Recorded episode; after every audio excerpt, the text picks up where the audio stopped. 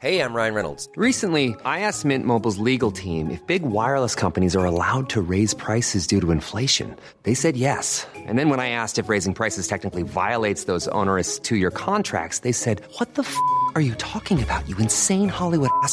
So to recap, we're cutting the price of Mint Unlimited from $30 a month to just $15 a month. Give it a try at mintmobile.com slash switch. $45 upfront for three months plus taxes and fees. Promo rate for new customers for limited time. Unlimited more than 40 gigabytes per month. Slows. Full terms at mintmobile.com.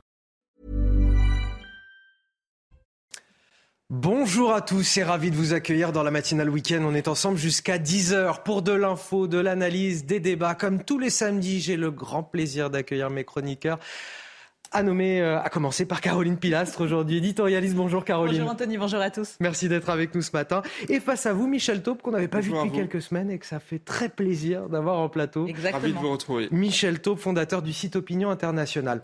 On a plein de choses euh, à, à discuter ce matin, à débattre, à analyser euh, ensemble. Je vous dévoile pas tout de suite le sommaire de l'émission. Tout d'abord, l'éphéméride de votre samedi 25 mars, c'est avec Alexandra Martinez.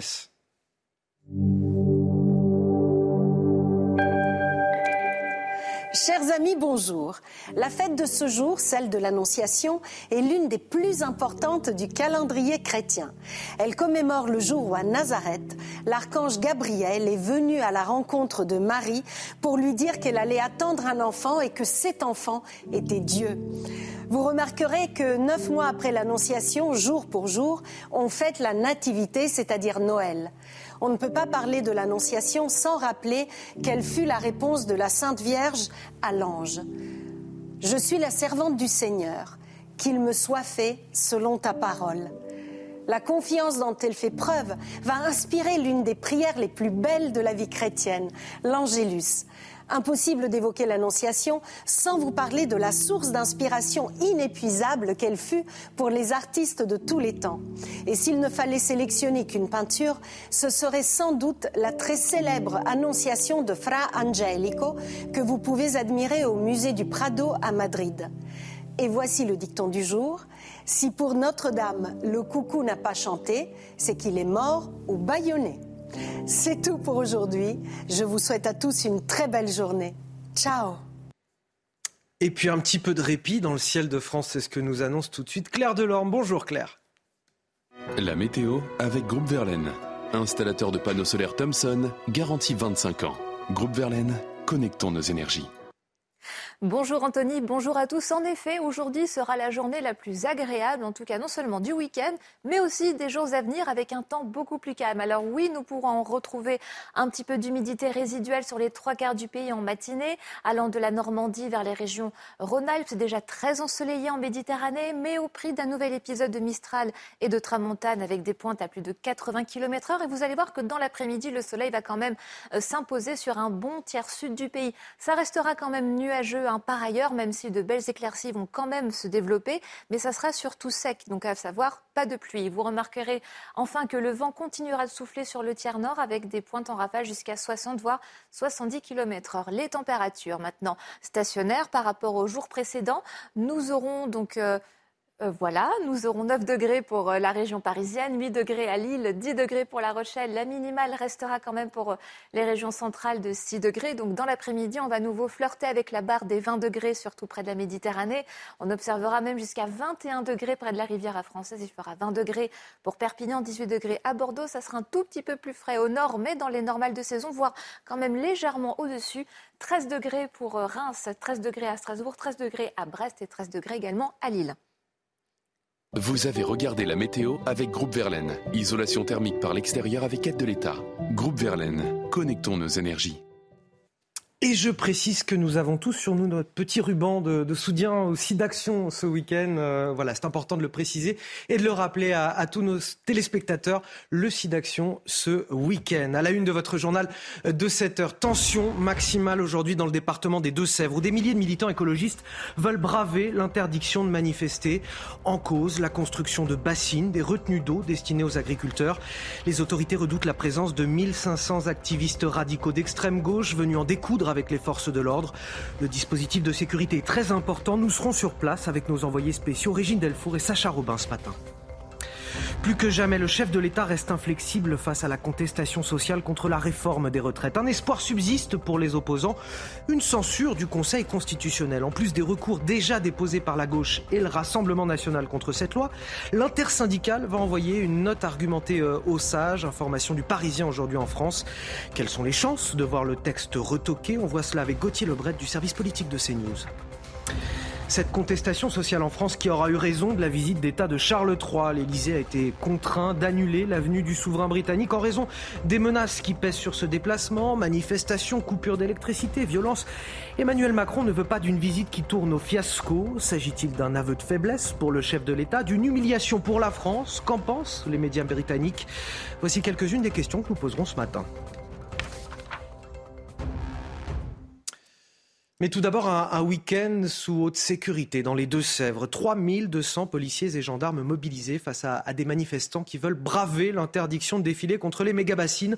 Ces retenues d'eau destinées aux agriculteurs. Les autorités, je vous le disais, attendent jusqu'à 10 000 contestataires aujourd'hui, dont 1500 activistes radicaux formés à la violence. Hier, les tout premiers manifestants sont arrivés au camp de base en jouant parfois au, chat et à la souris avec les policiers et les gendarmes. Nous les avons suivis avec Michael Chaillot et Thibault Marcheteau. Le récit est signé Mathilde Couvillier-Flornois. Ce convoi a bravé les interdictions préfectorales du département des Deux-Sèvres. Interdit à la circulation par des barrages policiers, cette dizaine de tracteurs d'activistes a dû passer à travers champs. L'étape suivante, traverser une voie ferrée préalablement coupée par des manifestants. Le but, atteindre le camp de base proche des méga-bassines de Sainte-Soline. Sur place, les activistes regrettent de ne pas pouvoir manifester librement d'interdire toute manifestation, d'interdire tout rassemblement, d'interdire toute arrivée de tracteurs, forcément qu'on souffle sur les braises. C'est ce que fait le gouvernement, c'est ce que fait la préfète, c'est ce que fait Gérald Darmanin, c'est ce que fait Marc Fesneau. Une fois le convoi arrivé au camp de base de Chaunet, les activistes souhaitent empêcher ensuite la construction de méga-bassines. Nous, on veut qu'il y ait un moratoire sur tous les projets de bassines et euh, donc là que le chantier euh, ne puisse pas euh, se terminer. J'ai décidé d'être là ce week-end pour défendre le droit de l'eau, pour défendre ce qui me paraît être un bien commun. Et je suis là parce que j'ai envie de défendre une autre vision d'un autre monde en fait. J'ai envie d'un monde où l'eau elle est partagée. 3200 membres des forces de l'ordre ont été déployés autour du périmètre de la méga-bassine de Sainte-Soline. Si le camp de Chaunet compte environ 2000 manifestants, 7000 activistes sont attendus sur le lieu de la manifestation, tenu secret pour le moment.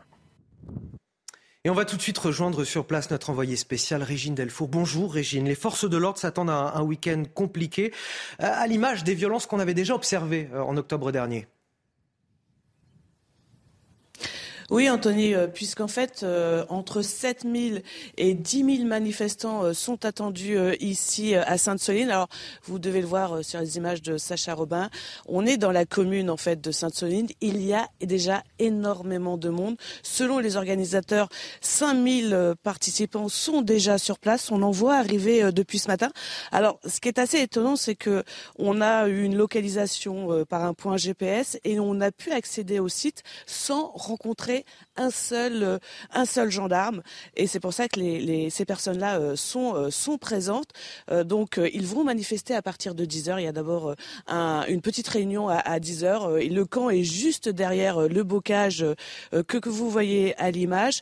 C'est dans ce camp qu'il va y avoir une réunion. Ils vont partir de là à 10 heures. Ils vont se diriger vers le chantier donc de la méga bassine à Sainte-Soline qui est à peu près à 4 kilomètres. Et parmi ces 10 000, 7 à 10 000 manifestants. On dénombre à peu près 1500 euh, euh, éléments euh, radicaux.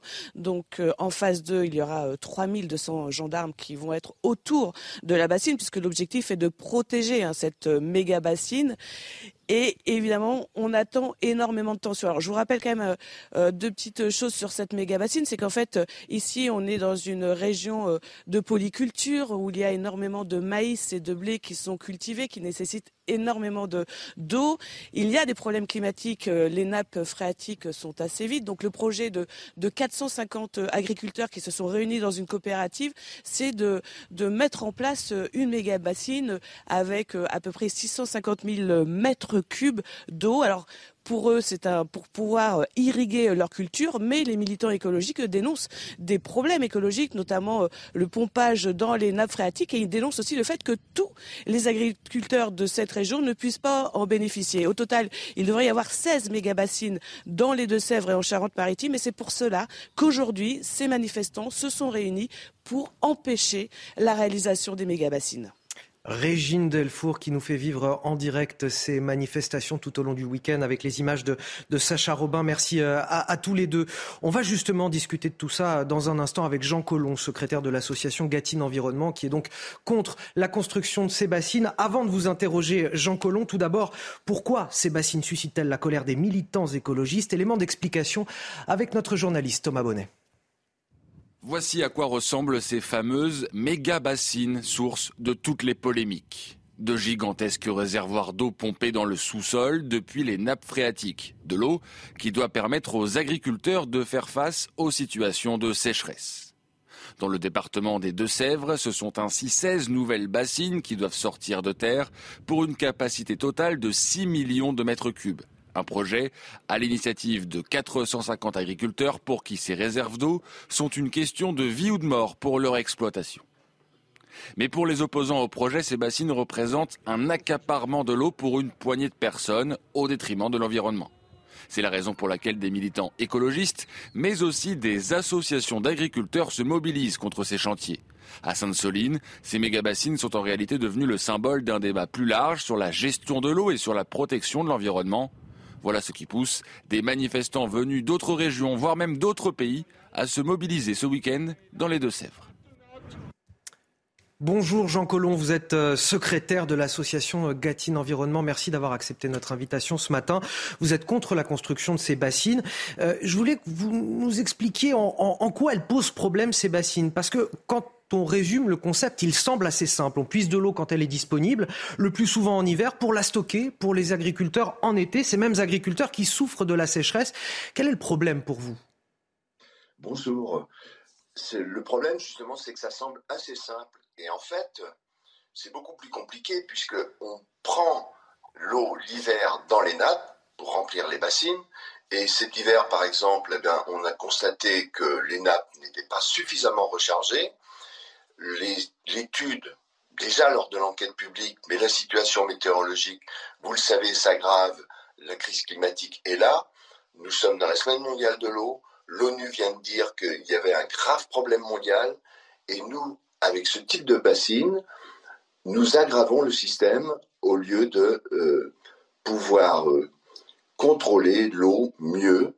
C'est-à-dire que on travaille avec cette eau des bassines sur des sols que l'on appauvrit de plus en plus parce qu'on y met des pesticides, parce qu'on arrose un maximum.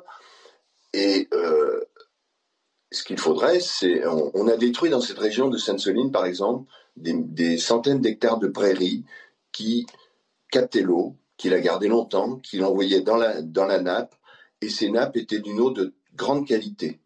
Donc on prend l'eau d'une nappe de qualité pour la mettre à l'extérieur, au soleil, pour euh, ça crée des cyanobactéries. Il y a une énorme évaporation qui peut aller jusqu'à 20-30% de la euh, bassine, parce que la bassine, elle ne fait pas 650 000 m3, elle fait 720 000 m3. Euh, seulement 650 000 sont considérés utilisables, mais c'est aberrant. en plus, ça crée des, fracture euh, socio-économique très importante entre ceux qui peuvent bénéficier de l'eau de la bassine et les agriculteurs qui ne peuvent pas en bénéficier. Jean Colomb, j'entends votre argument, mais j'ai une question. Qu'est-ce que vous dites aux agriculteurs qui ont besoin, eux, de cette eau, qui ont énormément de difficultés, et puis qui, accessoirement, nourrissent aussi le pays? Alors, ils nourrissent surtout leur compte en banque, le compte en banque des coopératives agricoles qui vendent tous les produits nécessaires à ce type d'agriculture et euh, des euh, euh, chimistes qui vendent les produits ainsi que les travaux publics. Enfin, il y a 18 km de tuyaux. Il faut se rendre compte de de l'immensité et de l'énormité de, de, ces, de ces engins, bassines. Donc, ce que je dis, c'est qu'il y a des agriculteurs, et ils sont plus nombreux, ceux qui ne bénéficient pas des bassines, il n'y en a que 5 à 7% qui vont bénéficier des bassines. C'est incroyable. Et une dernière, une dernière question pour vous, euh, Jean Collomb. La, dernière manifestation en, octobre euh, sur place s'était soldée par des violences et des dégradations. Est-ce que c'est raisonnable d'aller encore manifester aujourd'hui alors que ces rassemblements sont interdits, que des centaines et des centaines de fauteurs de troupes, des militants violents sont attendus sur place? Ce qui est déraisonnable de la part de la préfecture des Deux-Sèvres, c'est de convoquer 3500 gendarmes, et je, suis. C'est dommage pour leur famille, quoi, puisqu'ils ne les verront pas ce week-end. Euh, alors que cette bassine, ce n'est juste qu'une carrière de cailloux actuellement. Il n'y a strictement rien à casser. Et, par contre, beaucoup de gens voudraient découvrir ce que c'est réellement un chantier de bassine, le voir, etc. Il n'y aura pas de problème. Euh, je dirais pas de gendarmes, pas de problème. Bon. C'est pas plus compliqué que ça. Euh, on, verra, on verra en tout cas ce qu'il en est euh, ce week-end. Euh, Jean Collomb, je le rappelle, vous êtes secrétaire de l'association Gatine Environnement. Merci d'avoir été avec nous ce matin. Je précise aussi qu'à 9h, on sera avec un agriculteur irrigant, Jean-Luc Aude, qui lui est favorable au projet pour avoir évidemment tous les points de vue ce matin dans la matinale week-end. Peut-être un mot là-dessus. Bah, Sainte-Soline est en train de devenir une des capitales du tourisme de la contestation. Euh, vous avez des personnes qui viennent de toute la France et même au-delà. Je crois qu'il y a des Belges qui viennent également. Voilà, je pense qu'il y a un enjeu local qui n'est qu'un prétexte, effectivement, à l'affrontement entre deux conceptions euh, et d'une part de l'agriculture. La Confédération paysanne n'a absolument pas la même conception de l'agriculture que par exemple la FNSEA. Oui, c'est deux positions irréconciliables en fait. C'est des, conceptions de l'agriculture même qui ne peuvent pas s'entendre. et, puis enfin, quand même une chose, nos politiques de tous bords, de droite, de gauche, du centre, n'ont pas anticipé les problèmes de la sécheresse. Ça fait 20 ans ou 30 ans qu'on aurait pu se préparer. Les Espagnols, qui souffrent encore beaucoup plus de sécheresse, s'y sont beaucoup mieux préparés que nous. Et on paye aujourd'hui par cette guéguerre, euh, non pas de violence urbaine, mais de violence euh, rurale, j'ai envie de dire par procuration, euh, le, fait que pendant encore une fois des décennies, on n'a pas anticipé sur les problèmes de sécheresse. on y reviendra à 7h30. J'aurai l'occasion de vous interroger là-dessus, Caroline Pilastre. Le Conseil constitutionnel va-t-il censurer la loi sur les retraites. C'est en tout cas l'espoir de ceux qui s'y opposent et la dernière possibilité de voir finalement cette euh, réforme jetée aux oubliettes. Il y a plusieurs recours déposés, ceux de la NUPES, du Rassemblement national euh, à l'Assemblée nationale, mais également un autre recours des sénateurs de gauche. Nouveauté par ailleurs, l'intersyndicale a décidé euh, d'écrire un courrier au Conseil constitutionnel, information fournie par le Parisien aujourd'hui en France ce matin. Elle n'a pas juridiquement, l'intersyndicale, la possibilité de saisir le Conseil constitutionnel, mais elle peut lui faire passer une note argumentée pour critiquer un texte.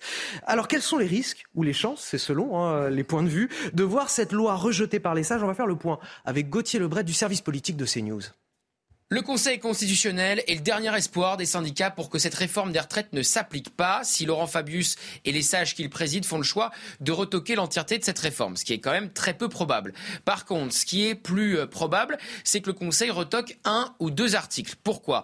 Eh bien parce que le gouvernement a fait le choix de passer par un texte budgétaire, car sur les textes budgétaires, l'usage du 49.3 est illimité, alors que sur tous les autres textes, c'est un 49.3 maximum euh, par session. En conséquence, il faut que chaque article de cette réforme des retraites soit un article budgétaire. Et il y a un hic, notamment sur euh, l'article 2, sur l'index euh, senior, qui vise à contraindre les entreprises eh bien, à révéler leurs données sur l'emploi des seniors en leur sein. Pareil pour le CDI senior, qui vise à exonérer les entreprises qui embauchent un senior de plus de 60 ans. Ce ne sont pas, à proprement parler, des articles purement budgétaires. Et le Conseil pourrait donc eh bien, faire le choix de les retoquer. Alors, c'est pas si grave pour le gouvernement qui pourra euh, toujours les réincorporer dans un autre texte, notamment la loi travail, qui doit arriver dans les prochaines semaines au Parlement. Le Conseil a normalement un mois pour se prononcer. Il a été euh, saisi à la fois par le RN et par la France Insoumise, mais le gouvernement a fait le choix également de saisir le Conseil constitutionnel.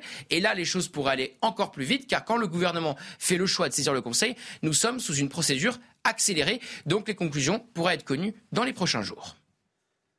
Caroline Pilastre, Gauthier Lebret nous dit finalement, bon, faut pas rêver, en tout cas pour ceux qui sont contre euh, cette réforme des retraites, il est peu probable que le, texte soit censuré dans son entièreté.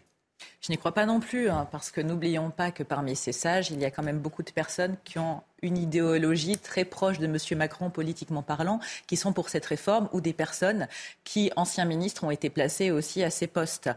Ce qui est sûr, c'est qu'il va bien falloir sortir de cette crise sociale gravissime. Et ça ne pourra passer que par des négociations politiques. Donc à un moment donné, il va falloir que les deux camps arrivent à mettre de l'eau dans leur vin autant que possible parce que cette situation ne pourra pas perdurer. J'entends parfaitement l'intersyndicale et je ne comprends pas que la Macronie Renaissance continue à camper sur ses positions concernant certains articles. Et ce qui a mis le feu aux poudres, permettez-moi l'expression belliqueuse, actuellement, c'est vraiment l'utilisation du 49.3 qui ne passe pas et qui ne passera pas. Donc si Renaissance ne fait pas un geste avec ses sages, je pense que malheureusement la crise ne fera que s'amplifier. Allez, il est quasiment 7h15 euh, sur CNews, 7h14. Hein. Avec un petit peu d'avance, le rappel de l'actualité. Signé Elisa Lukavski ce matin. Bonjour Elisa.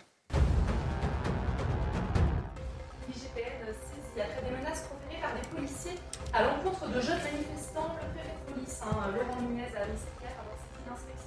a euh, alors, Elisa, pardonnez-moi, je vous interromps. On a un petit souci avec votre micro. Ce n'est pas de votre faute. Vous n'y êtes pour rien. On a un petit souci de micro. Vous inquiétez pas. Je vais poursuivre. Venez, venez si vous voulez à la table. On se pose quelques instants pour pouvoir faire le rappel de l'actualité avec vous euh, et Elisa. Donc, on, le fait à la table, mais voilà, c'est plus convivial. Vous êtes plus proche de nous, comme ça, vous participez à la, à la conversation. Elisa Lukavski, donc pour le rappel de l'actualité. Et du coup, il est 7h15 et on est pile à l'heure pour le eh ben rappel de l'actualité. C'est parfait. C'est à vous, Elisa. Pour vous annoncer que l'IGPN a été saisi après des menaces proférées par des policiers sur de jeunes manifestants. Le préfet de police, hein, Laurent Nunez, a annoncé hier avoir euh, saisi l'inspection générale de la police nationale après les menaces et intimidations euh, proférées par des policiers contre de jeunes manifestants à Paris. Elles ont été révélées dans un enregistrement sonore obtenu euh, par Le Monde et le site Loopsider. On y entend les fonctionnaires enchaîner les propos humiliants et intimidants, notamment envers l'un des jeunes manifestants.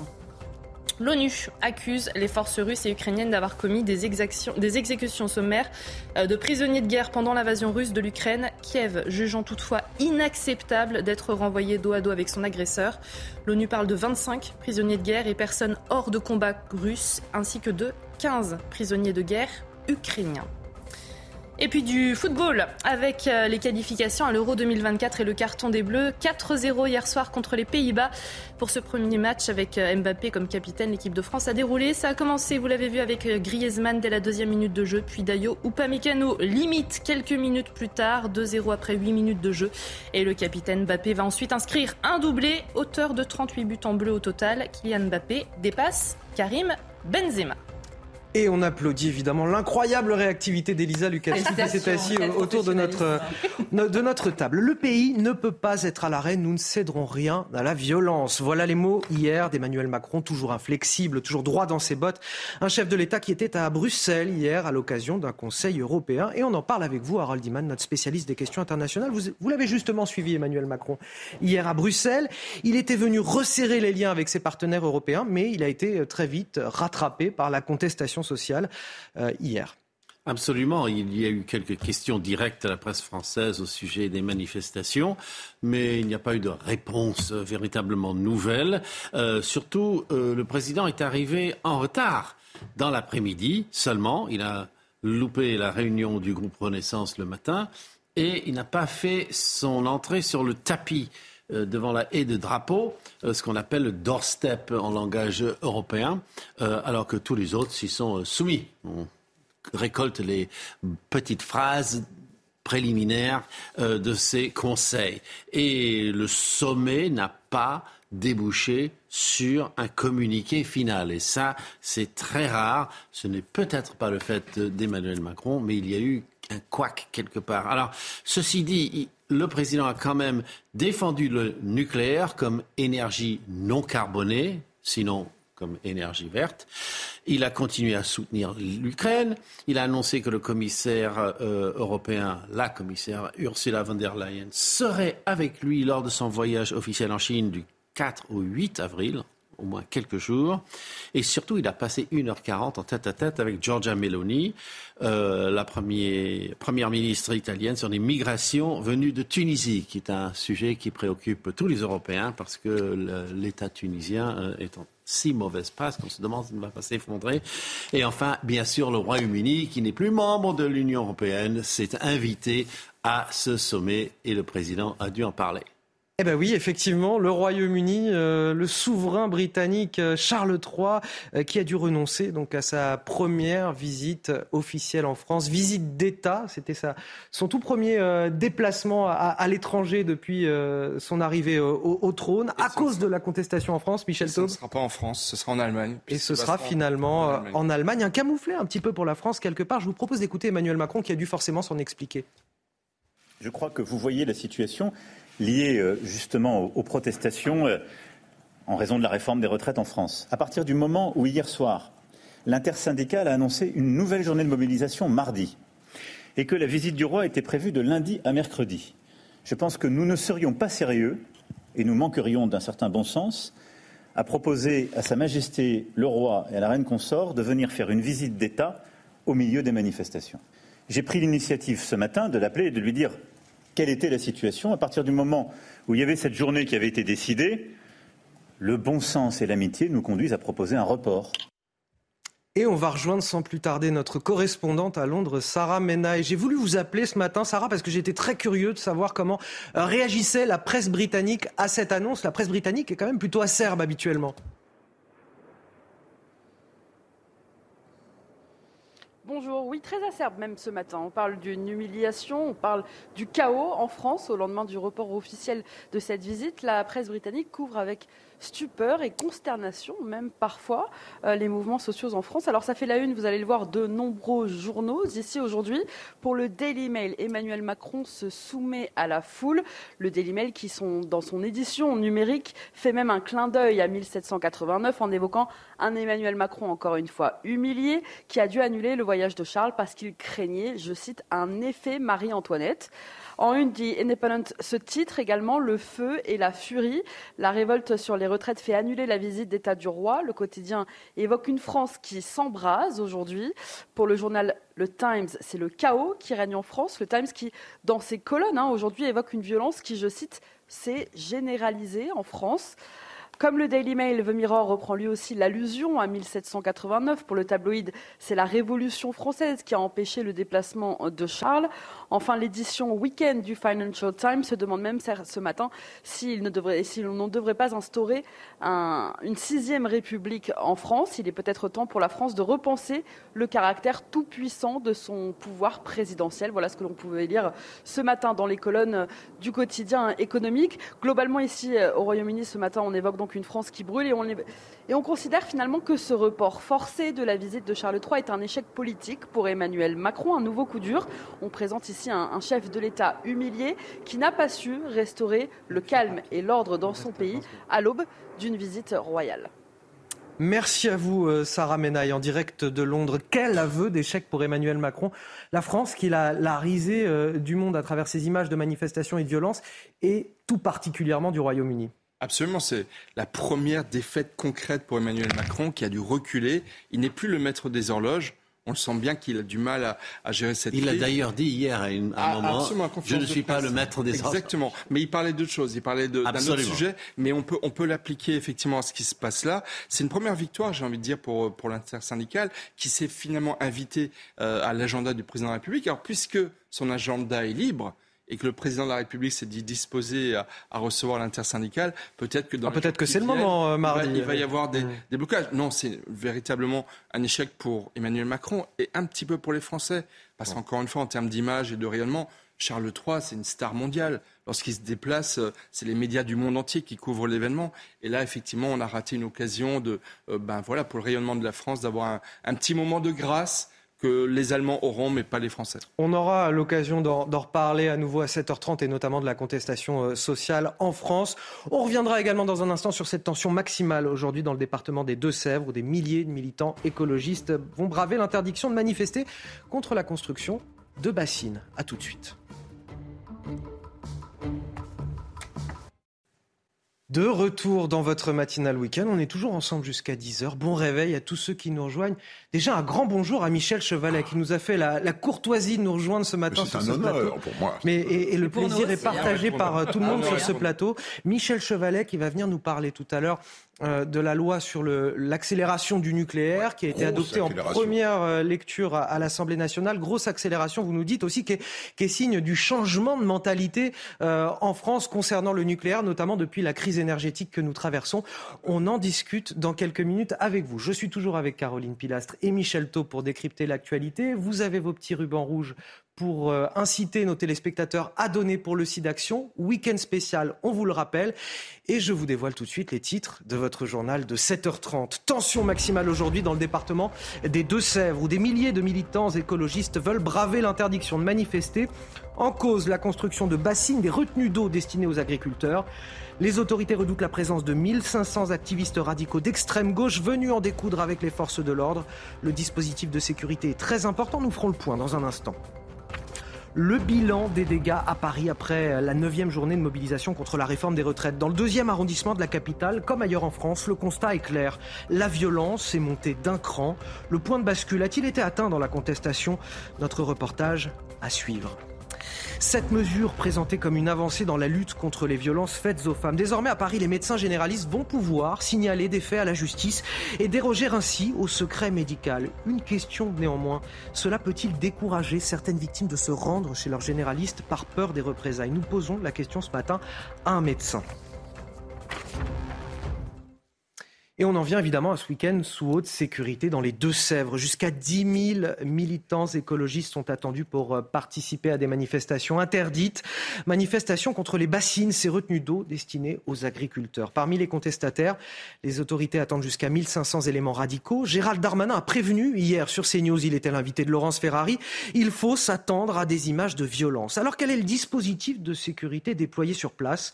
Élément de réponse avec notre reportage de Jean-Michel Decaze.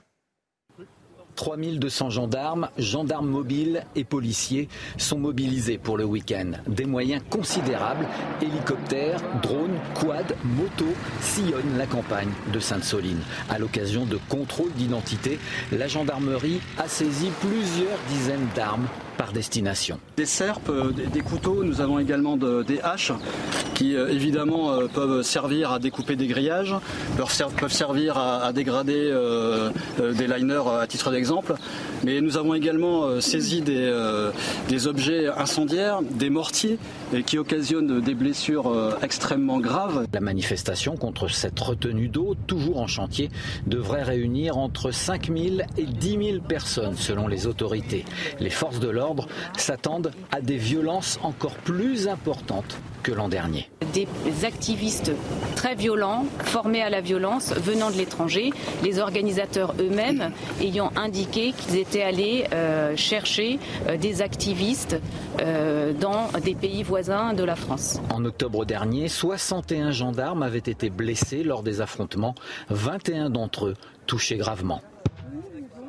Nous ne céderons rien à la violence. Emmanuel Macron, rattrapé hier par la contestation sociale à la fois contre la réforme des retraites et justement euh, face aux, craintes aussi à, ces manifestations interdites dans les Deux-Sèvres. Je vous propose de l'écouter.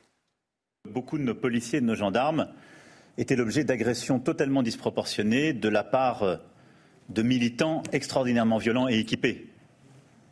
Manifestement, se préparent à Sainte-Soline des manifestations de ce type pour les prochains jours, avec déjà des équipements d'une rare violence qui ont été euh, saisis par nos forces de sécurité.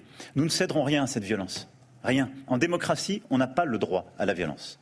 Et donc, respect plein et entier de la déontologie est exigé de nos forces de l'ordre, avec la transparence qui doit aller derrière et l'examen, mais je ne le mets pas en parallèle avec ce qui se passe dans la société. Nous ne céderons rien à la violence et je la condamne avec la plus grande fermeté. Caroline Pilastre, il y a un, tourisme quelque part de la violence d'ultra-gauche, un tourisme de la ZAD? Bien sûr, malheureusement, là je souscris totalement aux propos du président, mais pour en revenir à ce qui se passe avec ces méga-bassines, il y a deux visions de l'écologie qui sont en train de s'affronter euh, au niveau des agriculteurs. Je peux entendre les écolos qui trouvent ça totalement ubuesque de devoir aller puiser dans les nappes phréatiques pour irriguer certaines cultures. Bien évidemment, on peut se dire que ça paraît incompréhensible sur le papier. Mais ce que je ne comprends certainement pas, c'est la violence de certains d'entre eux qui font preuve d'une idéologie extrémiste. Et n'oublions pas, comme ça a été très bien dit dans la séquence, que ce ne sont pas uniquement des manifestants nationaux, mais que c'est souvent des intermondialistes. Ce sont des gens qui se réunissent pour cette cause. Et qui viennent parfois de l'étranger, effectivement. Bien sûr, qui viennent de l'étranger, comme on a vu euh, ces derniers temps, si on devait faire juste ce parallèle avec les Black Blocs dans les manifestations Peut-être d'ailleurs, certains sont restés pour aller euh, directement dans les Deux-Sèvres euh, se confronter aux policiers. Mais c'est ça qui est terrible en fait. C'est que ça part, pour moi, d'une bonne initiative qui est audible. C'est la cause écologique, écologiste qui, évidemment, nous concerne tous, nous sommes des humains, mais qui prend à chaque fois des proportions avec ces activistes qui sont inaudible et inexcusable vis-à-vis de la population et des forces de l'ordre qui s'en prennent plein la tête. Euh, Michel Taube, ce week-end, il a de quoi inquiéter. On se rappelle ce qui s'était passé en octobre dernier. 61 gendarmes blessés, 21 touchés gravement euh, par euh, les affrontements, dans les affrontements avec ces black blocs, en, quelque sorte, ces militants radicaux, altermondialistes, d'ultra-gauche. qui sont-ils ces personnes? Ce sont des touristes, en fait, de la violence? Ce sont des touristes et des professionnels de la violence qui effectivement se préparent pendant des semaines.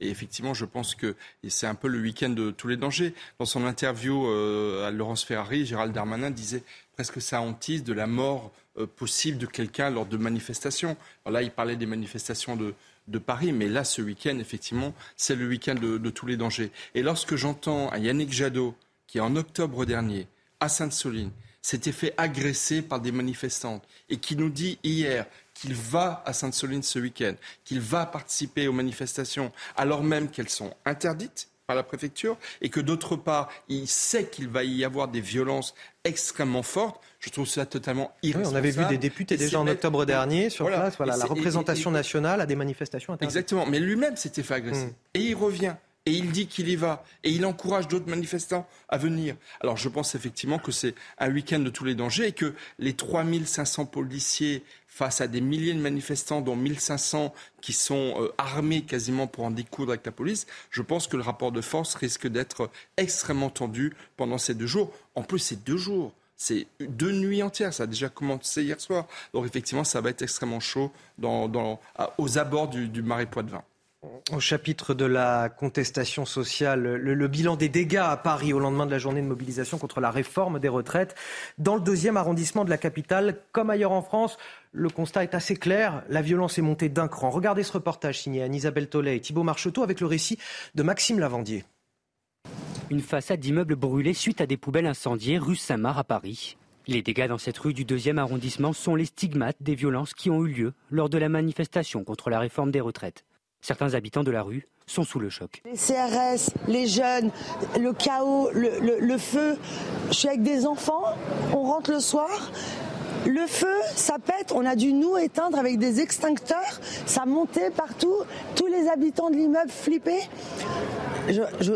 état d'insalubrité et d'insécurité, allô, on est en France. Les dégâts se sont propagés un peu partout dans Paris aux abords du parcours de la manifestation. Graffiti, des vitres brisées ou encore des trottinettes calcinées. Une manière d'exprimer sa colère, pour certains compréhensible, pour d'autres injustifiée. Pour moi, la violence n'a jamais été un moyen de se faire entendre. Pour moi, c'est la négociation qui doit aboutir, pourvu qu'il y ait des interlocuteurs valables des deux côtés, y compris au plus haut niveau de l'État. J'ai plutôt la chance d'être sur euh, un contrat cadre avec un emploi dans le bureau, mais je vois des personnes qui ont travaillé des, des, charges lourdes, ce genre de choses. Et je peux comprendre que quand on leur dit, bon bah voilà, vous allez vivre 5-6 ans en bonne santé après la retraite, on vous en retire deux, c'est quelque chose qui est assez violent aussi euh, de la part du gouvernement. Alors que l'heure est au nettoyage, une nouvelle manifestation est d'ores et déjà prévue pour le 28 mars prochain. Je disais tout à l'heure, Caroline Pilastre, la violence est, montée d'un cran. Est-ce qu'on a atteint quelque part un, point de bascule, un avant et un après 49-3 Je le pense sincèrement. Je pense qu'il y a un point de rupture auprès d'une majorité de la population française. Alors, une fois de plus, je fais la distinction entre les radicaux, les extrémistes qui sont là uniquement pour casser, pour faire plier notre démocratie et vouloir la révolution sans rien proposer à côté. Et les manifestants qui se sont très bien conduits jusqu'à présent, avec en tête, évidemment, l'intersyndicale, qui avait aussi un service d'ordre qui a très bien fonctionné ces dernières semaines. Mais c'est vrai que c'est extrêmement inquiétant parce que déjà, c'est contre productif par rapport à la revendication, à la protestation, à la contestation que je comprends parfaitement.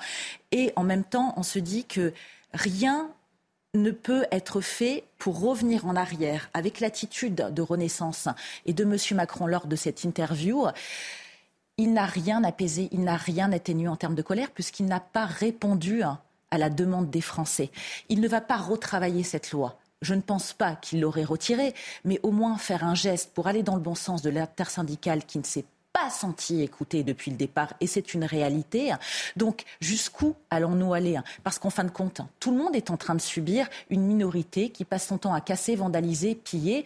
Je ne parle même pas des artisans, des commerçants qui, pour la plupart, est contre cette réforme mais qui en même temps ont besoin de travailler et qui se retrouvent sur le trajet de ces manifestations en étant souvent pris pour cible. Donc on est là dans un engrenage qui, pour moi, malheureusement, ne fait que débuter. Et si la majorité ne décide pas de faire un geste sincèrement vis-à-vis -vis de la plupart des Français pour retravailler réellement cette réforme, il n'y aura, à mon avis, de retour en arrière. Michel Taube, est-ce que l'opinion peut, basculer? On a eu des images assez choquantes euh, cette semaine, ce jeudi, avec euh, la porte de la mairie de Bordeaux incendiée, euh, le commissariat et la sous-préfecture de, Lorient aussi pris pour cible, le tribunal de Nantes. On a eu pas mal d'images assez choquantes, des, institutions attaquées par ces manifestants. Est-ce que ça peut faire basculer l'opinion, tout ce qu'on observe? Oui, ça peut faire basculer l'opinion, même s'il faut constater qu'elle a massivement rejeté le projet de réforme des retraites et tenu sur ce plan-là de façon assez étonnante. Mais oui, je ne pense pas que les Français soutiendraient longtemps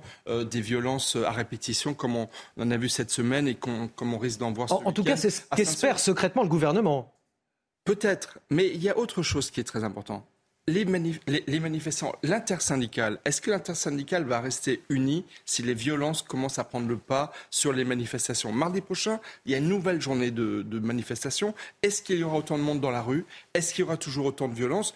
Il ne faut pas être dupe aussi, il y a un contexte politique très fort. Euh, le week-end prochain, vous avez les élections à la CGT du successeur de Philippe Martinez.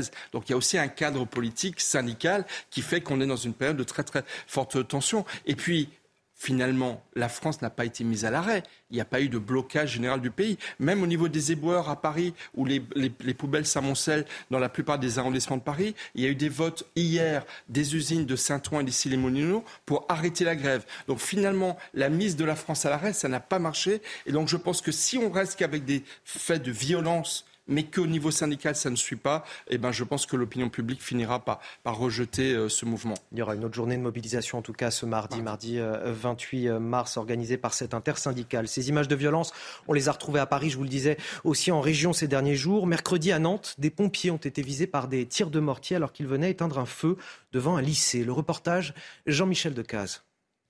Mercredi matin, vers 8 h un feu de poubelle bloque l'accès au lycée Albert Camus à Nantes. Nous sommes dans le contexte des manifestations contre la réforme des retraites. Six pompiers sont dépêchés sur place. Et à l'arrivée sur les lieux, ils ont été pris à partie euh, par un groupe de jeunes voilà, qui ont reçu des jets de projectiles et euh, des tirs de mortier. Ils ont poursuivi leurs actions d'extinction parce que l'établissement était vraiment menacé. Euh, donc, euh, et euh, à l'issue, les forces de l'ordre sont intervenues assez rapidement même très rapidement. Les agresseurs se déplacent en scooter ou à pied et tirent plusieurs fois à niveau d'homme. Des tirs très dangereux qui peuvent blesser gravement et propager un incendie. C'est très choquant et c'est pour ça qu'on systématiquement le SDIS 44 accompagne ses agents euh, dans les dépôts de plainte euh, contre X parce qu'on ne connaît pas les, les fauteurs de troubles. Il n'y a pas eu de blessés. Les pompiers de cette caserne située près du lycée sont formés aux violences urbaines. Une enquête est ouverte. Allez, à 7h44, bientôt le rappel de l'actualité signé Elisa Lukavski.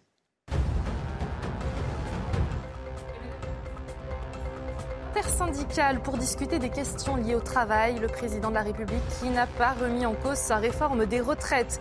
Le chef de l'État ne veut pas d'un pays à l'arrêt. Il entend euh, continuer à avancer malgré la colère sociale qui a provoqué le report de la visite d'État de Charles III. Un incendie hors de contrôle est toujours en train de se produire en Espagne. Le premier grand incendie de l'année a entraîné l'évacuation d'environ 1500 personnes dans l'est du pays. Cet incendie s'est déclaré jeudi après-midi dans la localité de Villanueva de Viver. Selon le gouvernement de la région de Valence, 450 pompiers soutenus par 22 moyens aériens luttaient contre les flammes qui ont déjà dévasté 3000 hectares de végétation. Et puis le Vatican qui rend des fragments du Parthénon à la Grèce. Trois fragments du Parthénon ont été rendus hier euh, par le Vatican qui les conservait depuis plus de deux siècles. Ça s'est passé lors d'une cérémonie au musée de l'Acropole à Athènes. Il s'agit d'une tête de cheval, une tête de jeune garçon et celle d'un homme portant la barbe selon les musées du Vatican.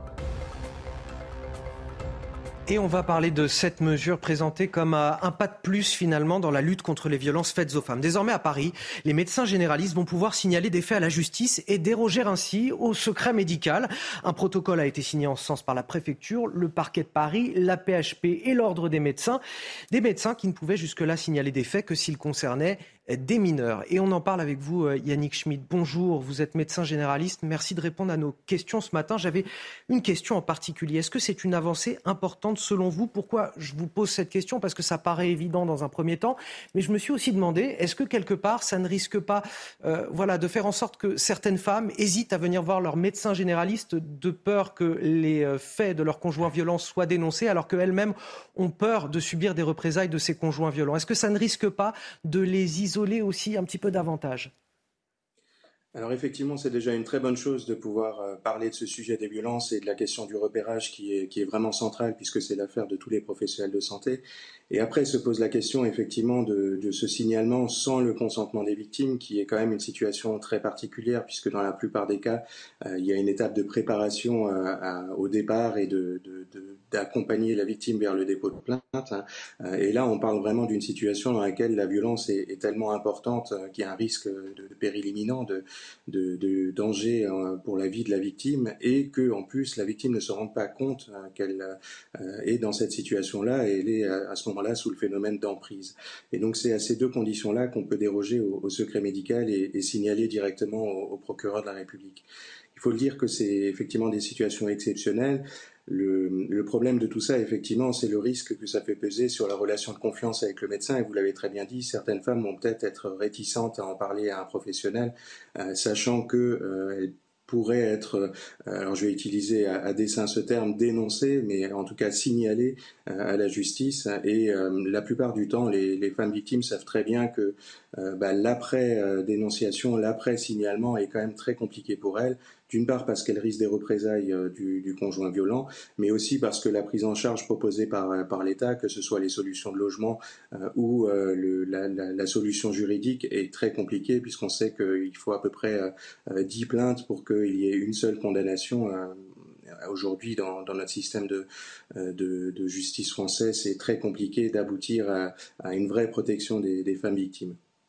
Merci à vous, euh, Yannick Schmidt, pour cet euh, éclairage sur euh, cette mesure qui est désormais possible, la possibilité pour les généralistes de signaler des faits à la justice et de déroger ainsi au, secret médical concernant des faits de, de violences faites aux femmes. Pour terminer ce journal, on est avec Michel Chevalet. Ce mardi, Michel, l'Assemblée nationale a adopté le projet de loi d'accélération du nucléaire, une filière qui a connu on l'a vu, des injonctions contradictoires euh, ces dernières années. Mais cette fois, à la faveur de, la crise énergétique, l'objectif est clair, c'est de donner un coup d'accélérateur à, la construction de nouveaux réacteurs. Ah, c'est pied au plancher. Un coup d'accélérateur, c'est le pied au plancher. Alors, euh, faisons bien les choses. Dans ce projet de loi, il y avait d'abord faciliter les procédures d'installation de nouveaux réacteurs. Vous savez, ça prend dix ans avec des procès. Des... Non, non on va faciliter les choses comme on fait pour les éoliennes. Mais la deuxième chose, c'est de lancer un programme d'études sur de nouvelles races de réacteurs, c'est-à-dire de faire des unités beaucoup plus petites. Là, les grosses centrales d'EDF, c'est énorme. Eh bien, on envisage d'étudier des réacteurs, et il y en a 72 prototypes actuellement à l'étude dans le monde.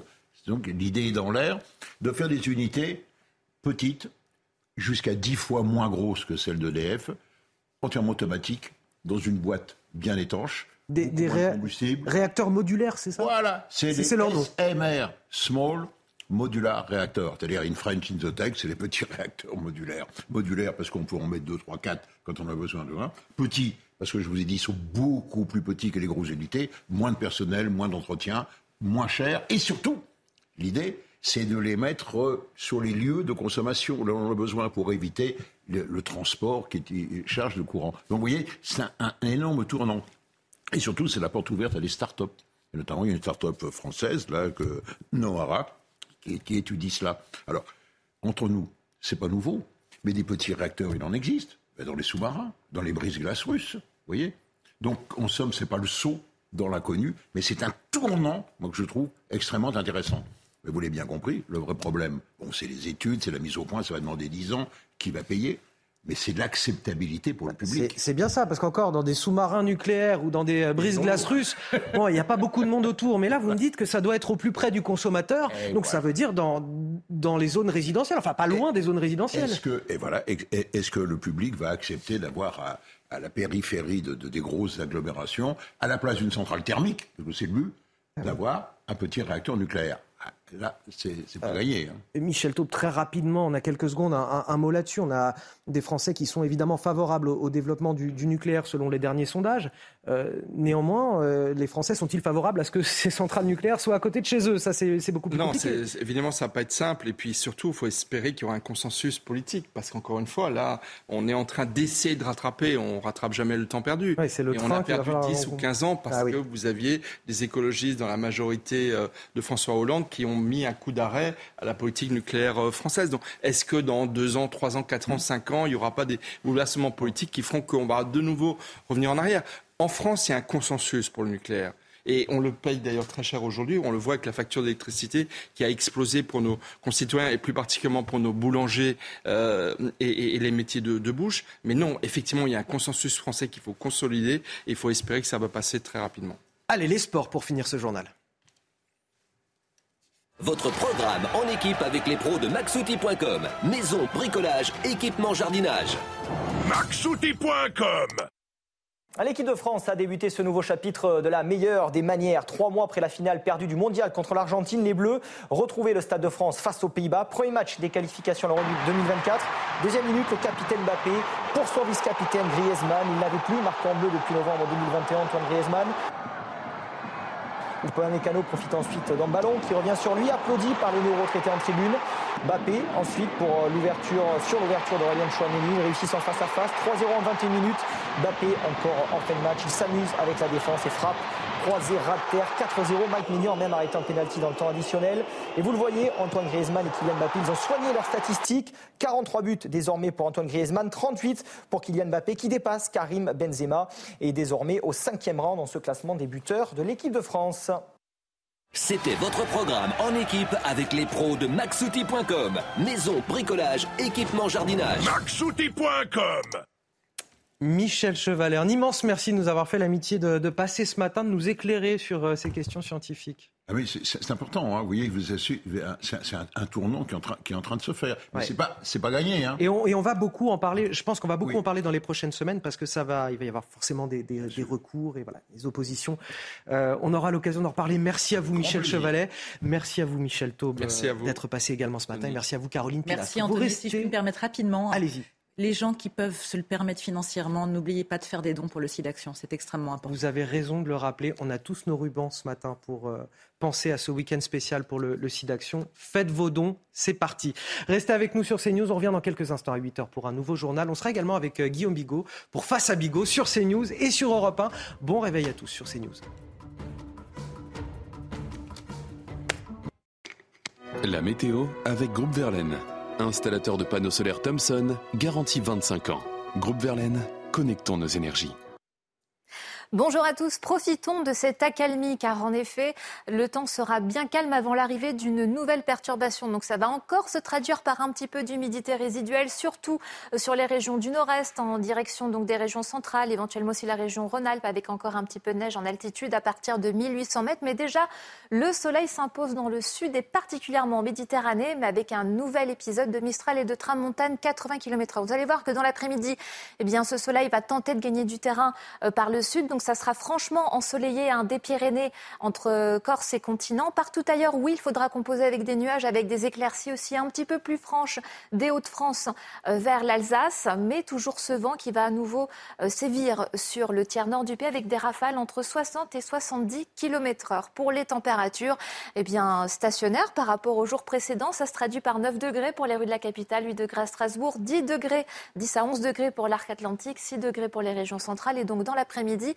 des températures en légère baisse par rapport au jour précédent, mais toujours excédentaires hein, vis-à-vis des normales de saison. 15 degrés pour Paris, 13 à 15 degrés également euh, pour le littoral de la Manche, 13 degrés pour le nord-est et on va flirter la barre des 20 degrés à nouveau près de la Méditerranée jusqu'à 21 degrés euh, près de Nice. Vous avez regardé la météo avec Groupe Verlaine. Isolation thermique par l'extérieur avec aide de l'État. Groupe Verlaine, connectons nos énergies. 8 heures sur CNews. Ravi de vous accueillir dans votre matinal week-end. On est ensemble jusqu'à 10 heures. Il est déjà là, dans les starting blocks, prêt à décrypter l'actualité à mes côtés. C'est Guillaume Bigot. Bonjour. Bonjour Anthony Favali. Bonjour à tous. Guillaume Bigot qu'on retrouve dans Face à Bigot à 8h10 en codiffusion sur CNews et sur Europe 1. Restez avec moi Guillaume. Tout Je de ne suite. bouge pas. Merci à vous. Tout de suite, les titres de votre matinale. Tension maximale aujourd'hui dans le département des Deux-Sèvres, où des milliers de manifestants, de militants écologistes veulent braver l'interdiction de défiler. En cause, la construction de bassines, des retenues d'eau destinées aux agriculteurs. Les autorités redoutent la présence d'activistes radicaux par centaines venus en découdre avec les forces de l'ordre. Le dispositif de sécurité est évidemment très important et on va faire le point dans un instant. Plus que jamais, le chef de l'État reste inflexible face à la contestation sociale contre la réforme des retraites. Un espoir subsiste pour les opposants.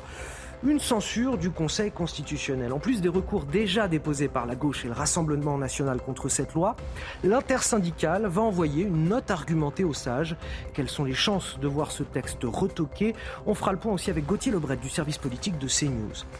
Cette contestation sociale qui aura eu raison de la visite d'État de Charles III. L'Élysée a été contraint d'annuler la venue du souverain britannique en raison des menaces qui pèsent sur ce déplacement. Manifestations, coupures d'électricité, violence. Emmanuel Macron ne veut pas d'une visite qui tourne au fiasco. S'agit-il d'un aveu de faiblesse pour le chef de l'État, d'une humiliation pour la France? Qu'en pensent les médias britanniques? Voici quelques-unes des questions qu'on se posera ce matin. Et puis cette euh, mesure présentée comme une avancée dans la lutte contre les violences faites aux femmes. Désormais, à Paris, les médecins généralistes vont pouvoir signaler des faits à la justice et déroger ainsi au secret médical. Une question néanmoins, est-ce que ça peut décourager certaines victimes de se rendre chez leur généraliste par peur des représailles? Nous avons posé la question à un médecin généraliste ce matin. On commence évidemment avec ce week-end sous haute sécurité dans les Deux-Sèvres. 3200 policiers et gendarmes mobilisés face à des manifestants qui veulent braver l'interdiction de défiler contre les méga-bassines, ces retenues d'eau destinées aux agriculteurs. Les autorités attendent jusqu'à 10 000 militants écologistes, dont 1500 activistes radicaux formés à la violence. Hier, les premiers manifestants sont arrivés au camp de base en jouant parfois au, chat et à la souris avec les forces de l'ordre. Nous les avons suivis justement avec Michael Chailloux et Thibault Marcheteau. Le récit est signé Mathilde Couvillier-Flornois. Ce convoi a bravé les interdictions préfectorales du département des Deux-Sèvres. Interdit à la circulation par des barrages policiers, cette dizaine de tracteurs d'activistes a dû passer à travers champs. L'étape suivante, traverser une voie ferrée préalablement coupée par des manifestants. Le but, atteindre le camp de base proche des méga-bassines de Sainte-Soline. Sur place, les activistes regrettent de ne pas pouvoir manifester librement. D'interdire toute manifestation, d'interdire tout rassemblement, d'interdire toute arrivée de tracteurs, forcément qu'on souffle sur les braises. C'est ce que fait le gouvernement, c'est ce que fait la préfète, c'est ce que fait Gérald Darmanin, c'est ce que fait Marc Fesneau. Une fois le convoi arrivé au camp de base de Chaunet, les activistes souhaitent empêcher ensuite la construction de méga-bassines. Nous, on veut qu'il y ait un moratoire sur tous les projets de bassines et euh, donc là que le chantier euh, ne puisse pas euh, se terminer. J'ai décidé d'être là ce week-end pour défendre le droit de l'eau, pour défendre ce qui me paraît être un bien commun. Et je suis là parce que j'ai envie de défendre une autre vision d'un autre monde en fait. J'ai envie d'un monde où l'eau elle est partagée. 3200 membres des forces de l'ordre ont été déployés autour du périmètre de la méga-bassine de Sainte-Soline. Si le camp de Chaunet compte environ 2000 manifestants, 7000 activistes sont attendus sur le lieu de la manifestation, tenu secret pour le moment. Deux visions de l'agriculture irréconciliables. Nous avions ce matin Jean Collomb, secrétaire de l'association Gatine Environnement, qui dénonce un projet insensé. Je vous propose de l'écouter. on a détruit dans cette région de Sainte-Soline, par exemple, des, centaines d'hectares de prairies qui captaient l'eau, qui la gardaient longtemps, qui l'envoyaient dans la, dans la nappe, et ces nappes étaient d'une eau de grande qualité. Donc on prend l'eau d'une nappe de qualité pour la mettre à l'extérieur, au soleil, pour euh, ça des cyanobactéries. Il y a une énorme évaporation qui peut aller jusqu'à 20-30% de la euh, bassine, parce que la bassine, elle ne fait pas 650 000 m3, elle fait 720 000 m3. Euh, seulement 650 000 sont considérés utilisables, mais c'est aberrant. Un mot, Guillaume Bigot, peut-être sur ce tourisme de la violence. C'est le ministre de l'Intérieur, euh, Gérald Darmanin, qui avait expliqué que lors des dernières réunions autour euh, des bassines de Sainte-Soline, il était question d'éco-terrorisme. Le mot était peut-être un peu fort, mais on a bien une espèce de d'éco-warrior. Alors, est-ce que ce sont des Green Bourges par opposition aux Black Bourges, vous savez Est-ce que ce sont des bourges verts? Est-ce que ce sont des écologistes euh, tout à fait sincères? Je pense qu'il y en a parmi eux, y compris des familles, des gens qui veulent voir ce que sont les bassines. Il y a en tout cas ce phénomène euh, de zadisme aussi euh, derrière. Enfin, c'est un phénomène assez complexe dont il faut essayer de, comprendre les tenants, les aboutissants. Moi, il me semble, on en parlera tout à l'heure, que ça a quand même un énorme effet de diversion et qui est assez providentiel pour le gouvernement parce que tant qu'on parle des bassines, on ne parle pas de la réforme des retraites. Voilà un teasing de nos échanges avec euh, Guillaume Bigot dans, dans quelques instants à 8h10 sur CNews et sur Europe 1. Ce sera l'heure de Face à Bigot, évidemment.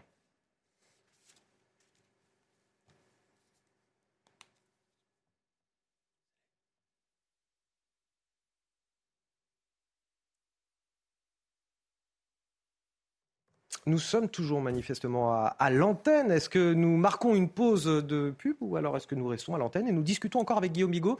Est-ce qu'on peut m'expliquer en régie euh, quelle est la situation? Pardon. Alors, on va continuer à évoquer. Nous ne partons pas en pub immédiatement. Nous avons un petit peu d'avance, manifestement.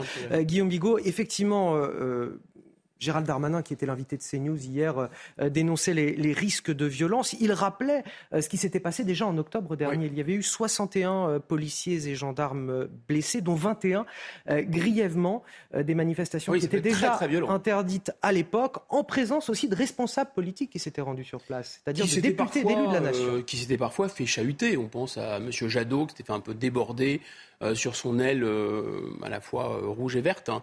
Euh, par des, militantes notamment qu'il avait euh, vertement, si je puis dire, euh, remise à sa place, etc. Parce que c'était un, il était trop, trop modéré dans son, dans son écologie.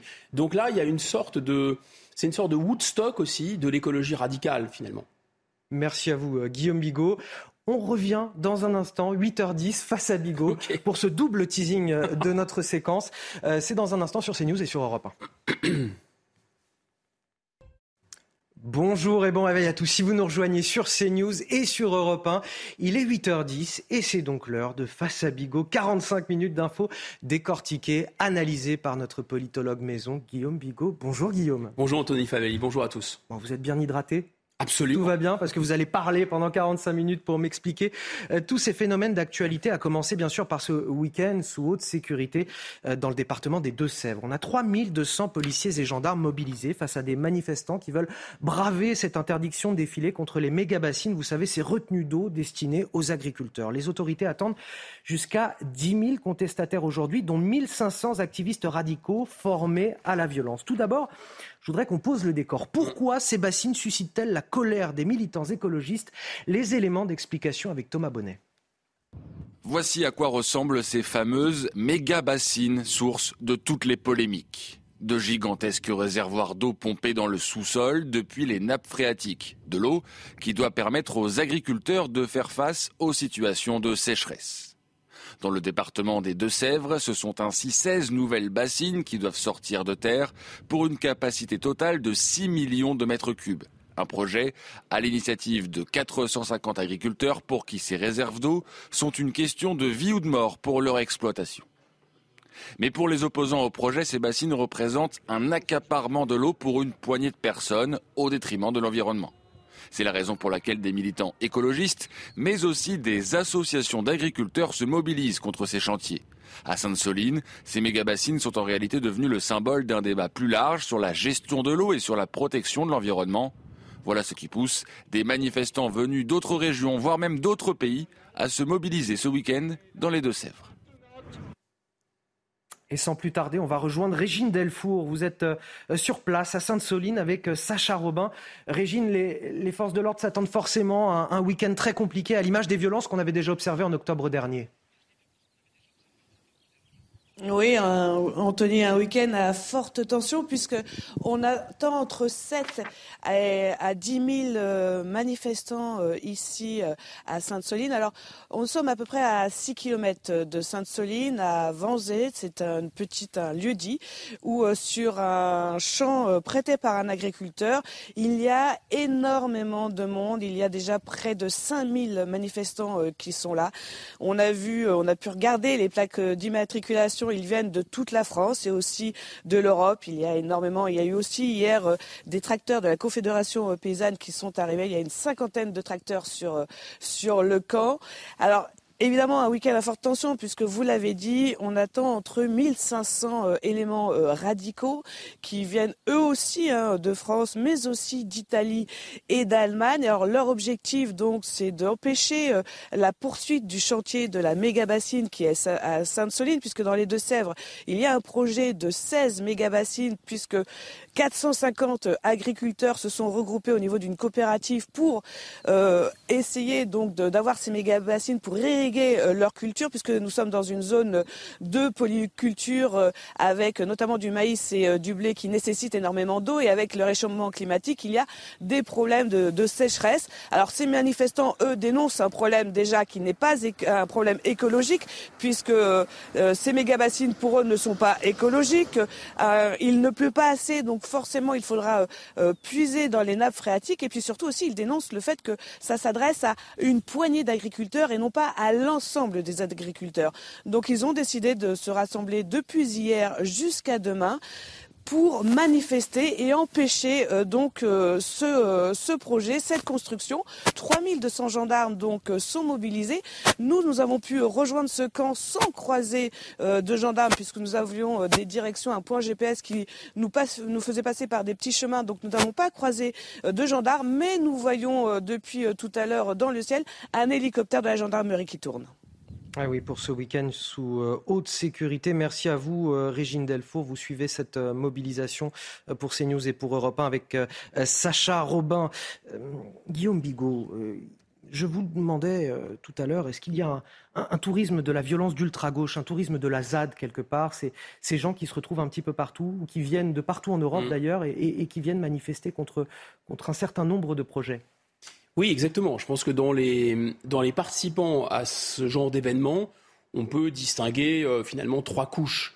On a une couche que vous appelez les, euh, on pourrait les appeler les éco-warriors d'ailleurs, ou les euh, vraiment. Alors, ce sont des zadistes, ce sont aussi des espèces de black bloc version des champs.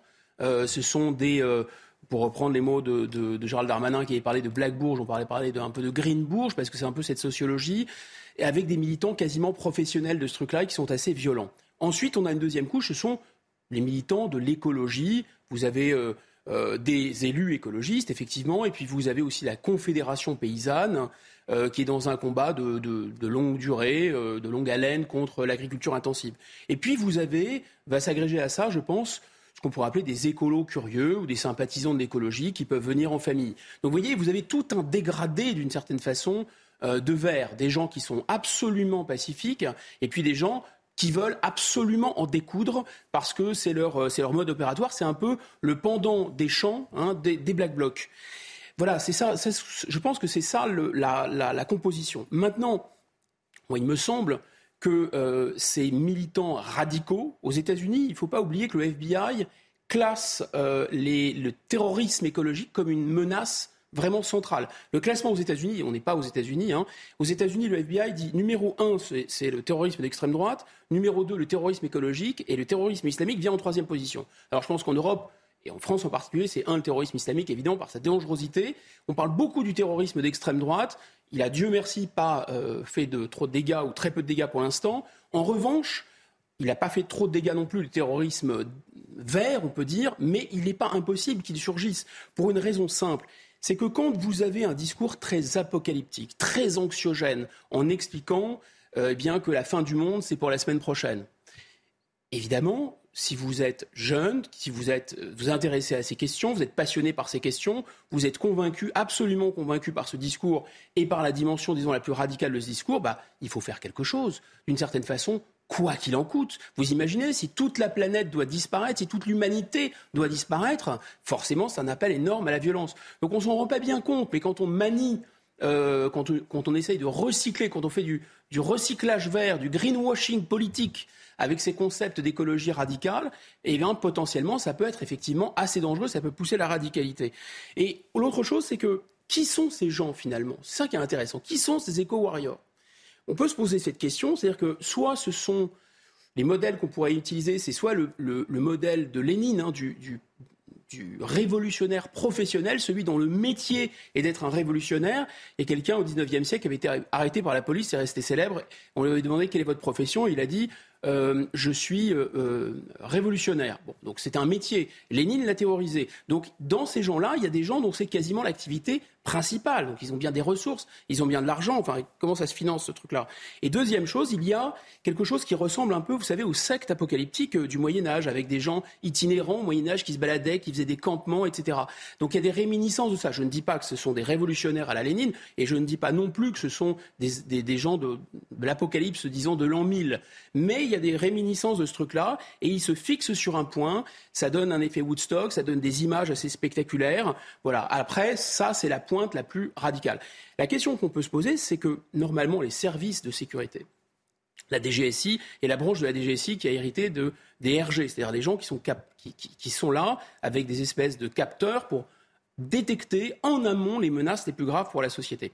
Ils ne peuvent pas ne pas avoir fiché ces gens-là. C'est les fameuses fiches S.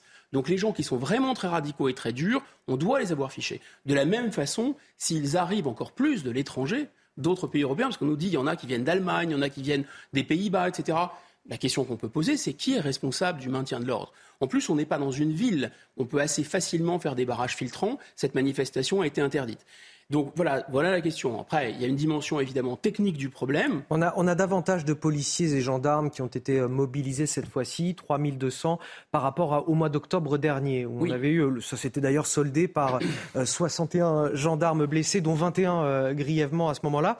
Une question peut-être sur les propos de Gérald Darmanin hier qui expliquait euh, qu'il fallait s'attendre sur place à Sainte-Soline, en tout cas dans le département des, Deux-Sèvres, à des, images de violence. Est-ce qu'il euh, a raison Effectivement, c'est un, risque très très important, ou c'est aussi de l'ordre un petit peu de la euh, prophétie autoréalisatrice?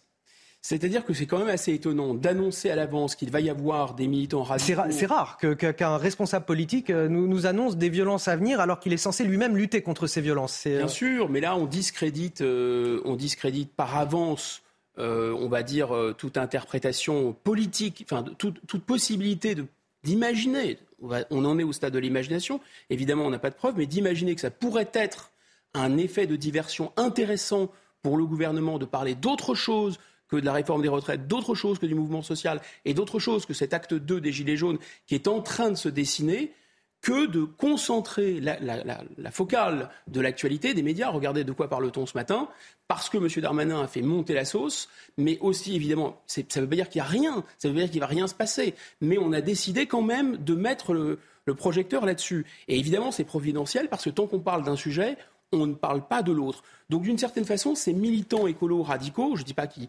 Enfin, l'écologie est une cause euh, intéressante et tout à fait respectable, mais grosso modo, même s'il y a une dimension de gauche, parce que grosso modo, la, confédération, euh, la confédération paysanne, par exemple, ce sont des gens qui sont un peu dans la lutte des classes, ils sont contre la FNSEA, contre les grands. Euh, les, les, grandes propriétés agricoles et eux, ce sont des petits paysans qui essayent de survivre. Donc il peut y avoir une dimension de lutte des classes. Mais là, grosso modo, tout ce mouvement écologique qui se met sur ce sujet-là et qui met le paquet sur ce sujet-là, eh bien évidemment, ça, a quelque chose de l'ordre involontairement, hein, sont involontairement des briseurs de grève, d'une certaine façon, ou des briseurs de, de, mouvements sociaux. Ils font, d'une certaine façon, euh, le jeu de la réforme des retraites, c'est sûr. Au-delà des, violences qui, pourraient se produire euh, ce week-end, est-ce que euh, cette situation marque aussi la différence entre deux visions de l'économie et de l'agriculture notamment irréconciliables? Un peu, un peu, sachant que je me suis un peu renseigné sur la question technique. Euh, avec les, je suis pas un scientifique, donc euh, vraiment euh, j'ai demandé à des scientifiques. et il y a eu des études d'ailleurs officielles, hein, notamment du, du, BRGM, hein, du, du, bureau de, qui s'occupe de des mines et de la, de la géologie en France.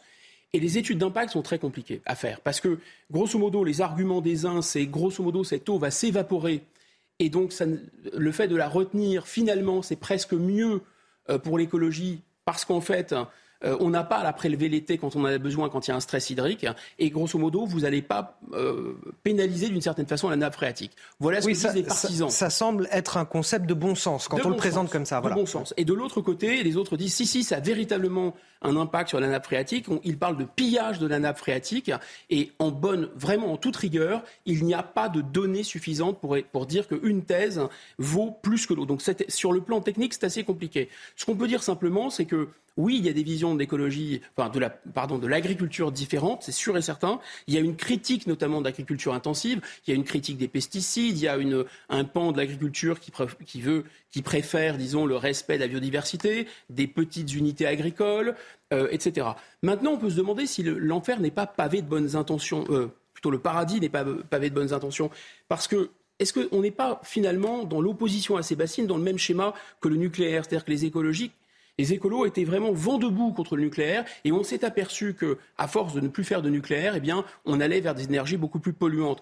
Là, si on interdit euh, les bassines dans un contexte de réchauffement climatique, est-ce qu'on ne va pas aller vers, d'une certaine façon, de plus en plus d'importations d'une agriculture qui est euh, beaucoup moins vertueuse que la nôtre, c'est-à-dire qu'on ne va pas compromettre notre autonomie alimentaire? En tout cas, la question mérite d'être posée.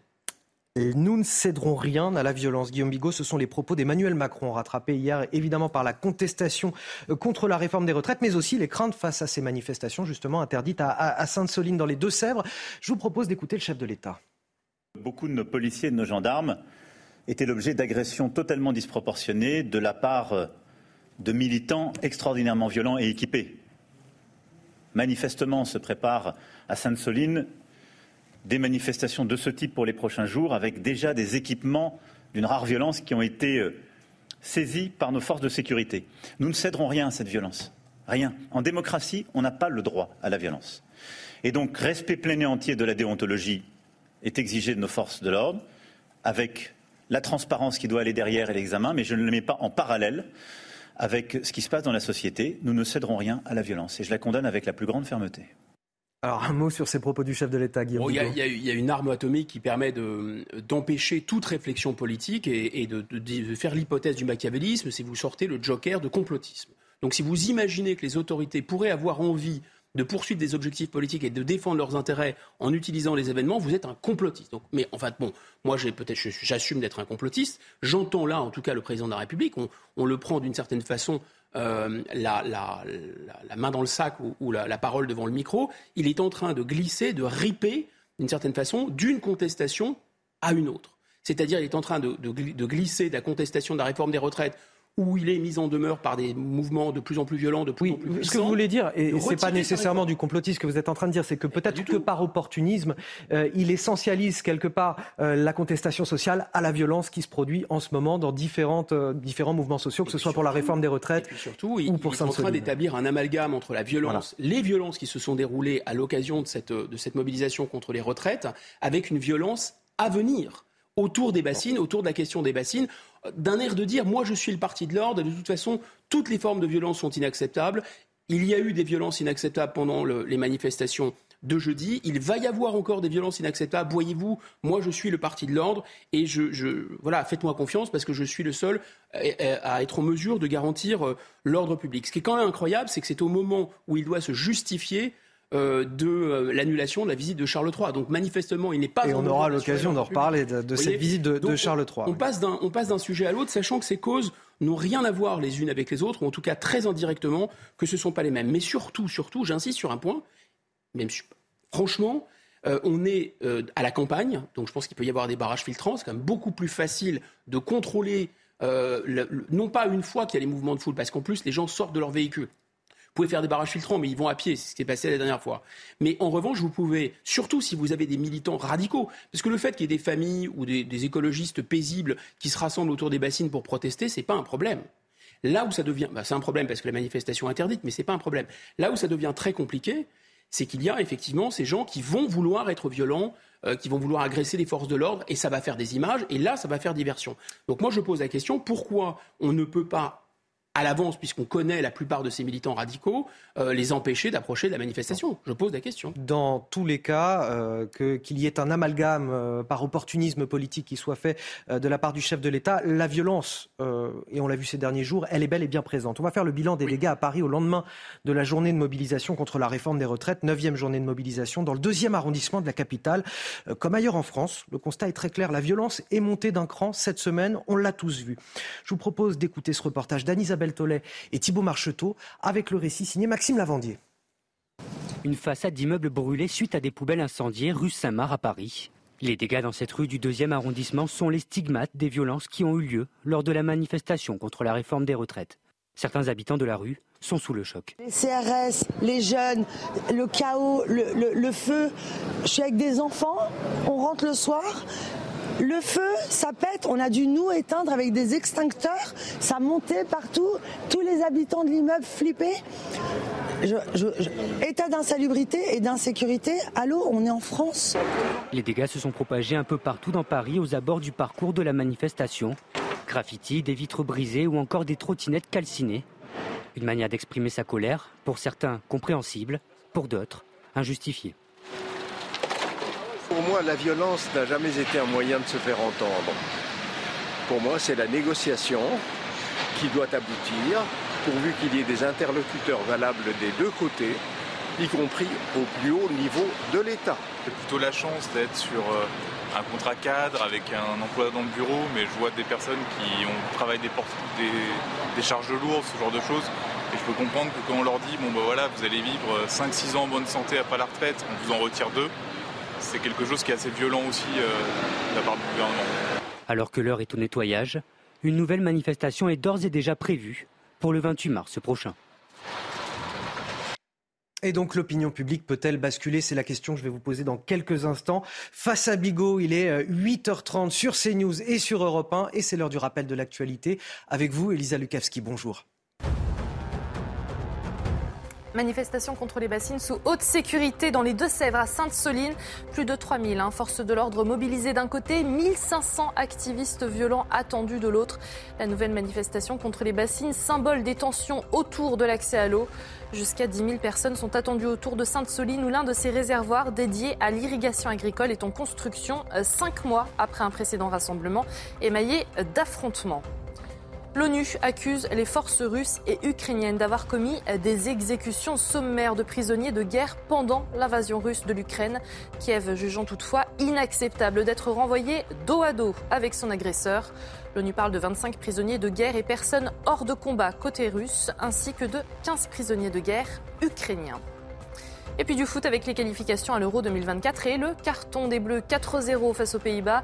Pour ce premier match avec Bappé comme capitaine, l'équipe de France a déroulé. Ça a commencé avec Griezmann dès la deuxième minute de jeu.